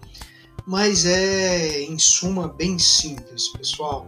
O que o CPP quis estabelecer aqui é um regramento, um procedimento específico para análise de questões que possam prejudicar a análise do mérito.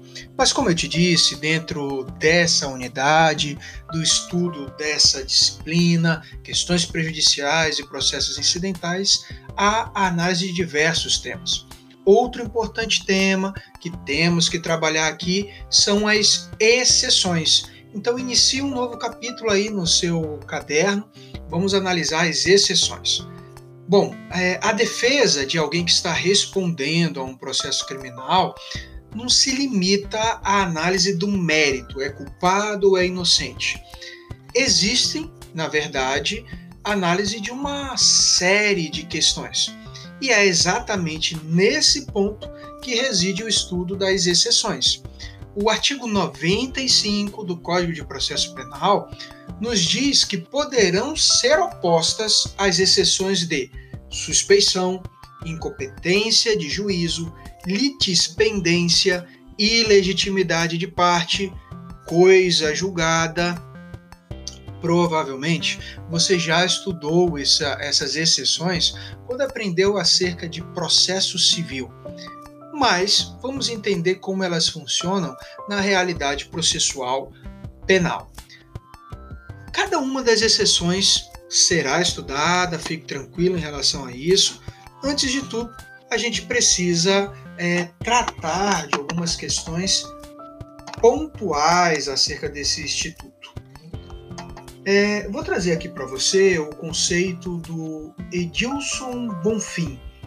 No seu livro Curso de Processo Penal, na sétima edição, ele diz que, em um sentido lato, a exceção pode ser entendida como o direito do réu em se contrapor à ação. Alguns a definem como a ação do réu, ou seja, o meio pelo qual o acusado se defende do exercício do direito poder de ação. Ou seja, em um sentido menos amplo, a exceção seria a alegação da defesa que busca neutralizar a pretensão do autor. Então seria assim: alguém quer te processar. Quando você entra com uma exceção de suspeição, uma exceção é, de, como o artigo 95 nos diz, de suspeição, de impedimento, algo desse gênero, o que você quer é não ser processado. Então, é um mecanismo de defesa contra aquela ação penal. Daí a importância da análise desse instituto. Então, vamos entender aí a distinção entre nomenclaturas, por exemplo, objeção e exceção. Primeiro, eu tenho que te deixar claro que a doutrina critica essa terminologia aí, exceções. Ah, essa terminologia é criticada. pode-se até se dizer que é tecnicamente incorreta. Tá? É, parte da doutrina afirma que a objeção seria uma espécie de defesa onde o, o juiz de ofício né, poderia fazer uma determinada análise, enquanto que a exceção né, só poderia ser conhecida, ser arguída pela parte. Então, todas essas matérias tra trazidas aí no artigo 95 que nós lemos há pouco é, podem ser conhecidas de ofício pelo juiz. Isso seria uma objeção e não tecnicamente uma exceção. Mas nós tratamos no estudo de processo penal como se fossem exceções. Em outras palavras, o que eu estou te dizendo é que as exceções podem ser arguídas pelas partes ou de ofício trabalhadas pelo juiz. E tal qual como falamos quando estudamos as prejudiciais, quanto às exceções, também se fala em classificação doutrinária. Quanto à natureza, as exceções podem ser processuais, substanciais, tá? E nessas substanciais aqui, que seriam também materiais, podem ser diretas ou indiretas. Então, olha só, de forma bem resumida, as exceções processuais seriam aquelas dirigidas contra o processo, ou seja, contra a admissibilidade da ação penal basicamente aquilo que está no artigo 95 do Código de Processo Penal. Já as substanciais, também chamadas de materiais, seria contra o mérito da demanda, ou seja, a fim de que seja rejeitada a pretensão acusatória. Quando a gente fala que a a exceção se classifica como substancial direta, o que nós estamos querendo dizer é que essas exceções representam um contra-ataque à pretensão acusatória, ou seja, uma negativa de autoria. Alguém diz, você é culpado e você rebate dizendo, eu sou inocente. Quando a gente fala de substanciais indiretas, por sua vez, a gente já faz aqui uma oposição de fatos extintivos, de fatos modificativos, de fatos impeditivos do direito do autor da ação. Então, essa exceção tra trataria, por exemplo, acerca de uma prescrição penal. Tá?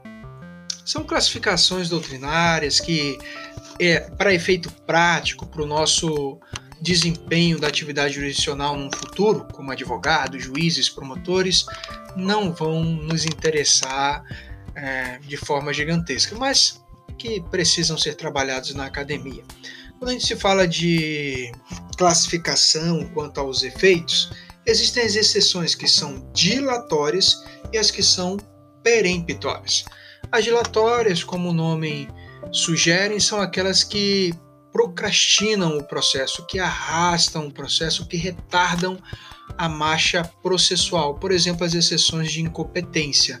O processo não vai conseguir andar enquanto eu não definir se o juiz é competente ou não para tratar daquela matéria. As peremptórias, por sua vez, são aquelas que objetivam a extinção do processo. Né? Seriam as exceções de coisa julgada, de litispendência, etc.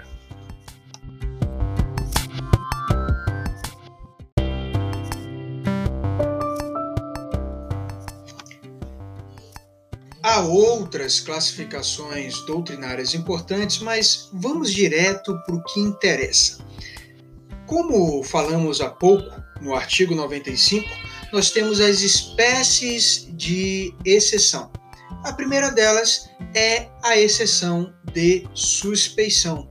A exceção de suspeição, ou seja, quando o juiz é tido como suspeito para analisar um determinado caso, poderá ser arguida de ofício. Tá? O juiz pode se declarar suspeito, mas também pode as partes fazerem essa arguição. Então, essa exceção deve ser apresentada na primeira oportunidade possível. Quando a gente fala da defesa, seria na resposta à acusação, no primeiro momento, assim que se sabe o motivo que torna aquela autoridade pública suspeita já se deve arguir a suspeição. Tá? Então, para a defesa seria na resposta à acusação, para a acusação para o Ministério Público seria no momento do oferecimento da denúncia.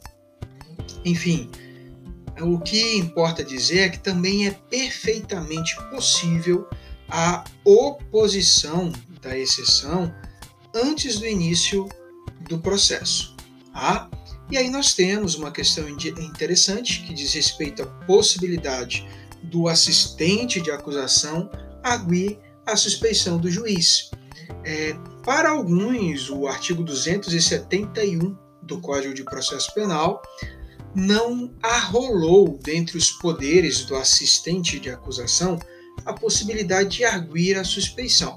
Então ele não poderia né, fazer essa arguição. Só que para outros, como a atuação do juiz suspeito em determinado processo é causa de nulidade absoluta, não se poderia negar é, o interesse do assistente de acusação em buscar o afastamento do juiz.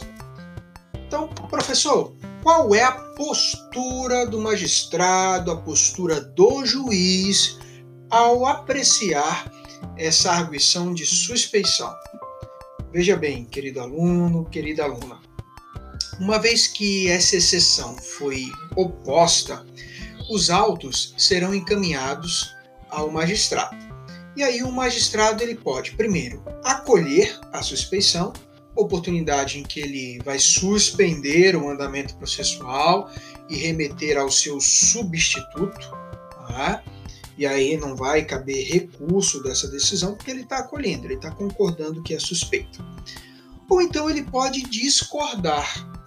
E aí, caso ele discorde, ele vai determinar a autuação em apartado, ou seja, um anexo, um processo à parte dessa petição escrita, né, é, que oferecerá uma resposta no prazo de três dias, esclarecendo aí o motivo da sua recusa, o porquê dele não se achar suspeito.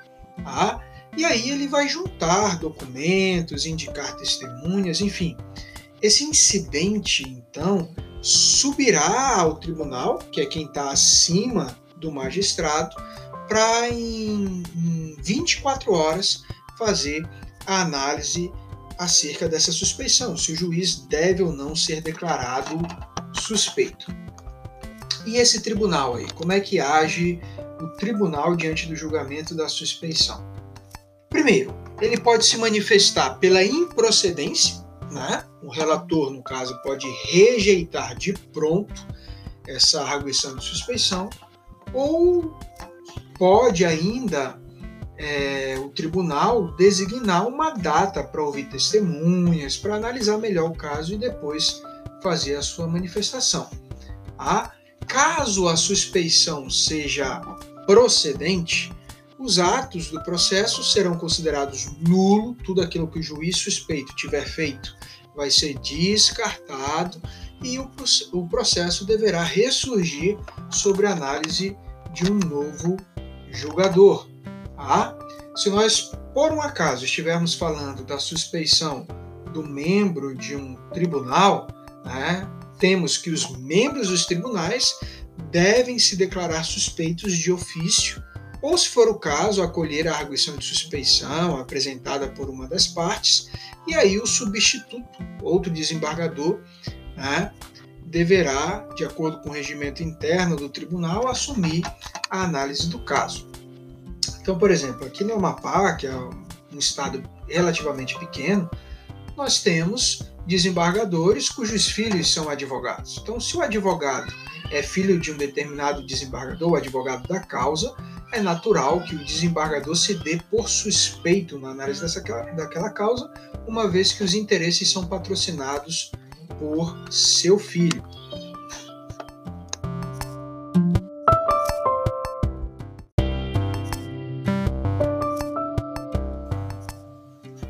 E aí você pode estar tá até se perguntando, mas professor, só o juiz pode ser considerado suspeito dentro de uma relação processual? É óbvio que não. Nós temos também a suspeição dos membros do Ministério Público. temos a suspeição de serventuários, de jurados. Veja bem, quando a gente fala do, dos promotores, dos membros do Ministério Público, assim como no caso dos, magi dos magistrados, eles podem espontaneamente se declarar suspeitos para atuar numa determinada causa. Não há problema para isso. Eu atuei num processo, por exemplo, onde um determinado promotor era amigo pessoal é, do, do, do, delegado que estava sendo julgado ali e ele não quis participar daquele caso, daquele processo, abdicou da, da sua manifestação ali naquele caso para que outro promotor assumisse é, aquela situação. Isso para evitar uma futura impugnação de qualquer das espécies de exceções. Tá? A suspeição de serventuários, de funcionários da justiça, de peritos, de intérpretes é autorizada de acordo com o artigo 105 do Código de Processo Penal. Fica aí para você fazer a leitura. E quanto aos jurados, o artigo 106 nos diz que os jurados é, devem ter essa suspeição arguida de forma oral né, pelas partes ali no tribunal do júri, que poderá ser rejeitada é, ou negada, né? Isso depende muito da análise do juiz presidente ali naquele momento. Tá? Agora, quanto à autoridade policial, o artigo 107 do Código de Processo Penal é, nos diz que a autoridade policial não está sujeita à suspeição no inquérito. Guarde essa informação. Né?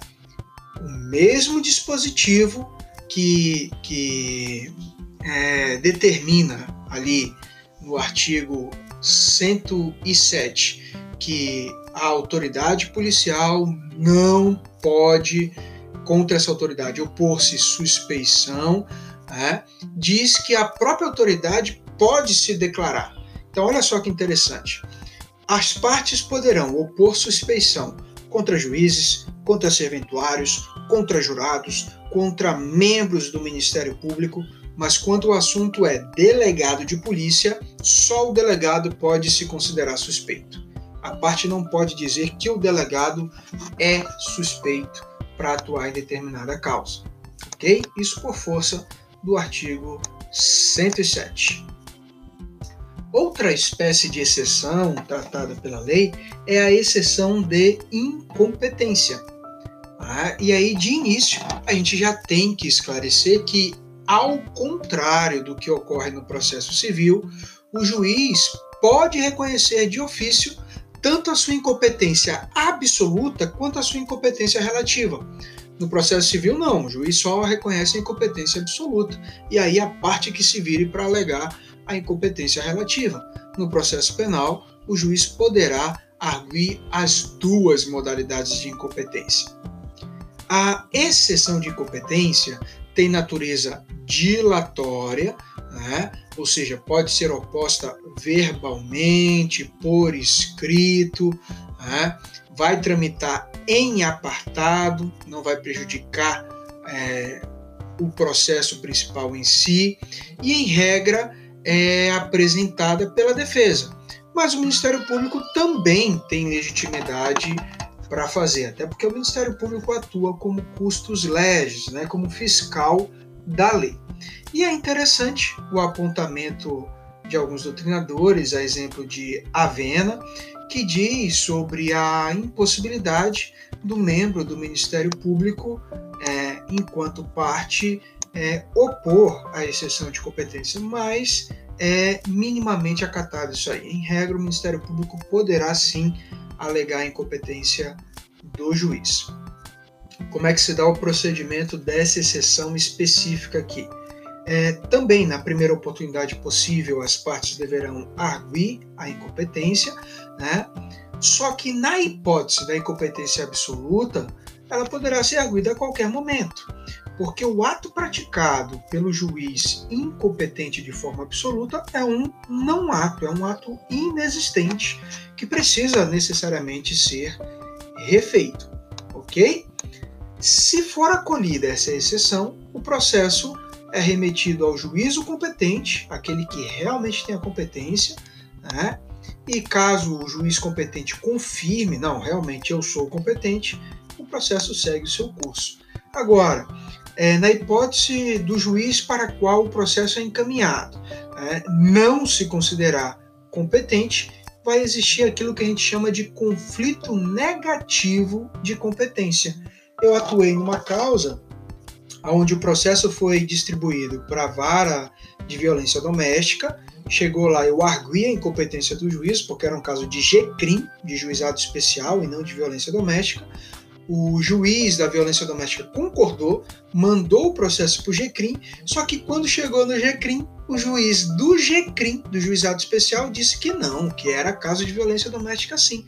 E aí surgiu o conflito negativo de competência. Tá?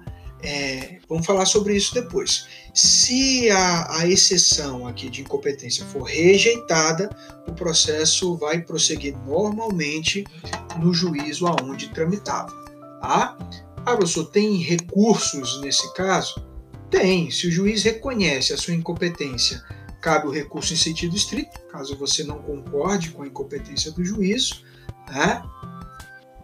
Então, você poderá impetrar esse recurso e se ele não reconhece, cabe inclusive a impetração de habeas corpus, tá? uma vez que será prejudicial para o réu diante de um processo penal.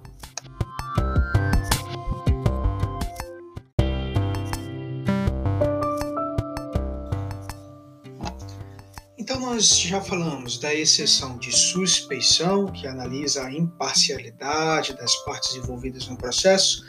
Tratamos da exceção de incompetência e vamos falar agora da exceção de ilegitimidade.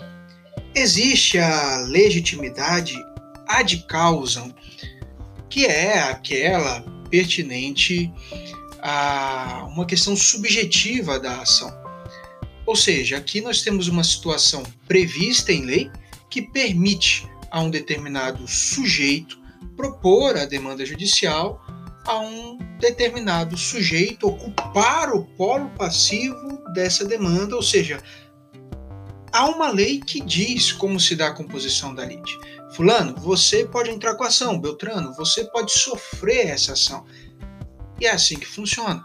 A legitimidade aqui, quando ela é processual, né, quando a gente fala de uma legitimidade processual, a gente trabalha com a capacidade de estar em juízo, tá? com os pressupostos processuais de validade.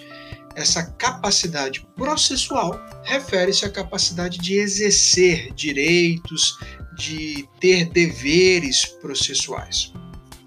O juiz é quem precisa analisar se as partes são legítimas. Então, quando a gente fala de uma exceção de legitimidade, a gente fala justamente dessa análise de legitimidade, de direitos e deveres de figurar em um dos polos da ação. Como é que se dá o procedimento desse tipo de exceção?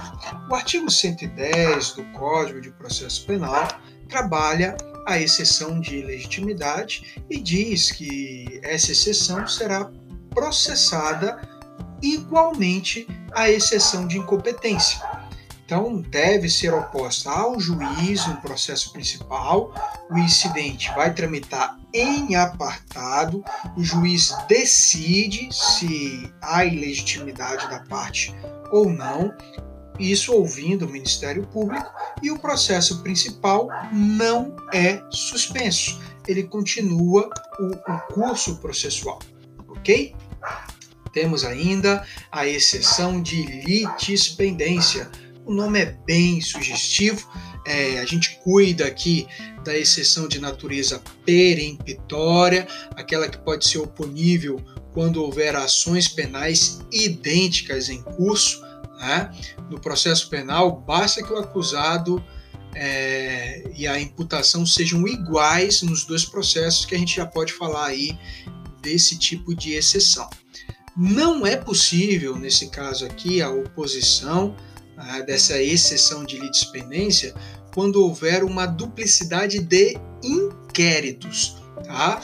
A doutrina né, a jurisprudência, enfim, entende que não há um impedimento aqui é, quando diante de dois inquéritos que investigam o mesmo fato. Tá? É possível que você impetre um habeas corpus para trancar um desses inquéritos, na medida em que o fato dele existir pode trazer algum constrangimento, mas não há impedimento a várias investigações acerca de um mesmo fato. O impedimento está para a existência de processos que tratem do mesmo fato, ok? Enfim, uma vez que for posta essa exceção, o Ministério Público deve ser ouvido e o juiz deve decidir. Se ele rejeitar, o feito vai seguir seu curso normal, mas se ele acolher, aí um dos processos vai ser extinto. Tá? Então aqui o processo que vai ser mantido, né, e o que deve ser extinto em face da litispendência são levados em consideração de acordo com os critérios de prevenção, de distribuição, quer dizer, vai se analisar qual foi o processo que surgiu primeiro. Esse deve permanecer e o que surgiu depois deve ser extinto. Ok? Você está observando aí que o Código de Processo Penal, a nos trazer essas matérias de extrema importância para o curso processual, traz também os regramentos para que essas análises sejam feitas de modo a não prejudicar o processo principal. Então é um assunto totalmente diferente da análise das prejudiciais que tratamos no início dessa semana.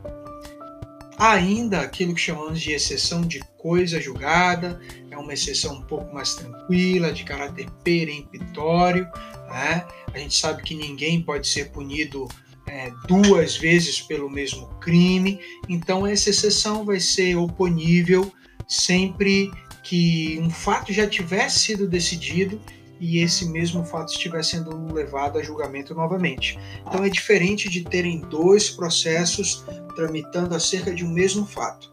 Na verdade, aqui eu tenho um fato que já foi decidido e está sendo levado a julgamento novamente. É aqui que nós trataremos da exceção de coisa julgada.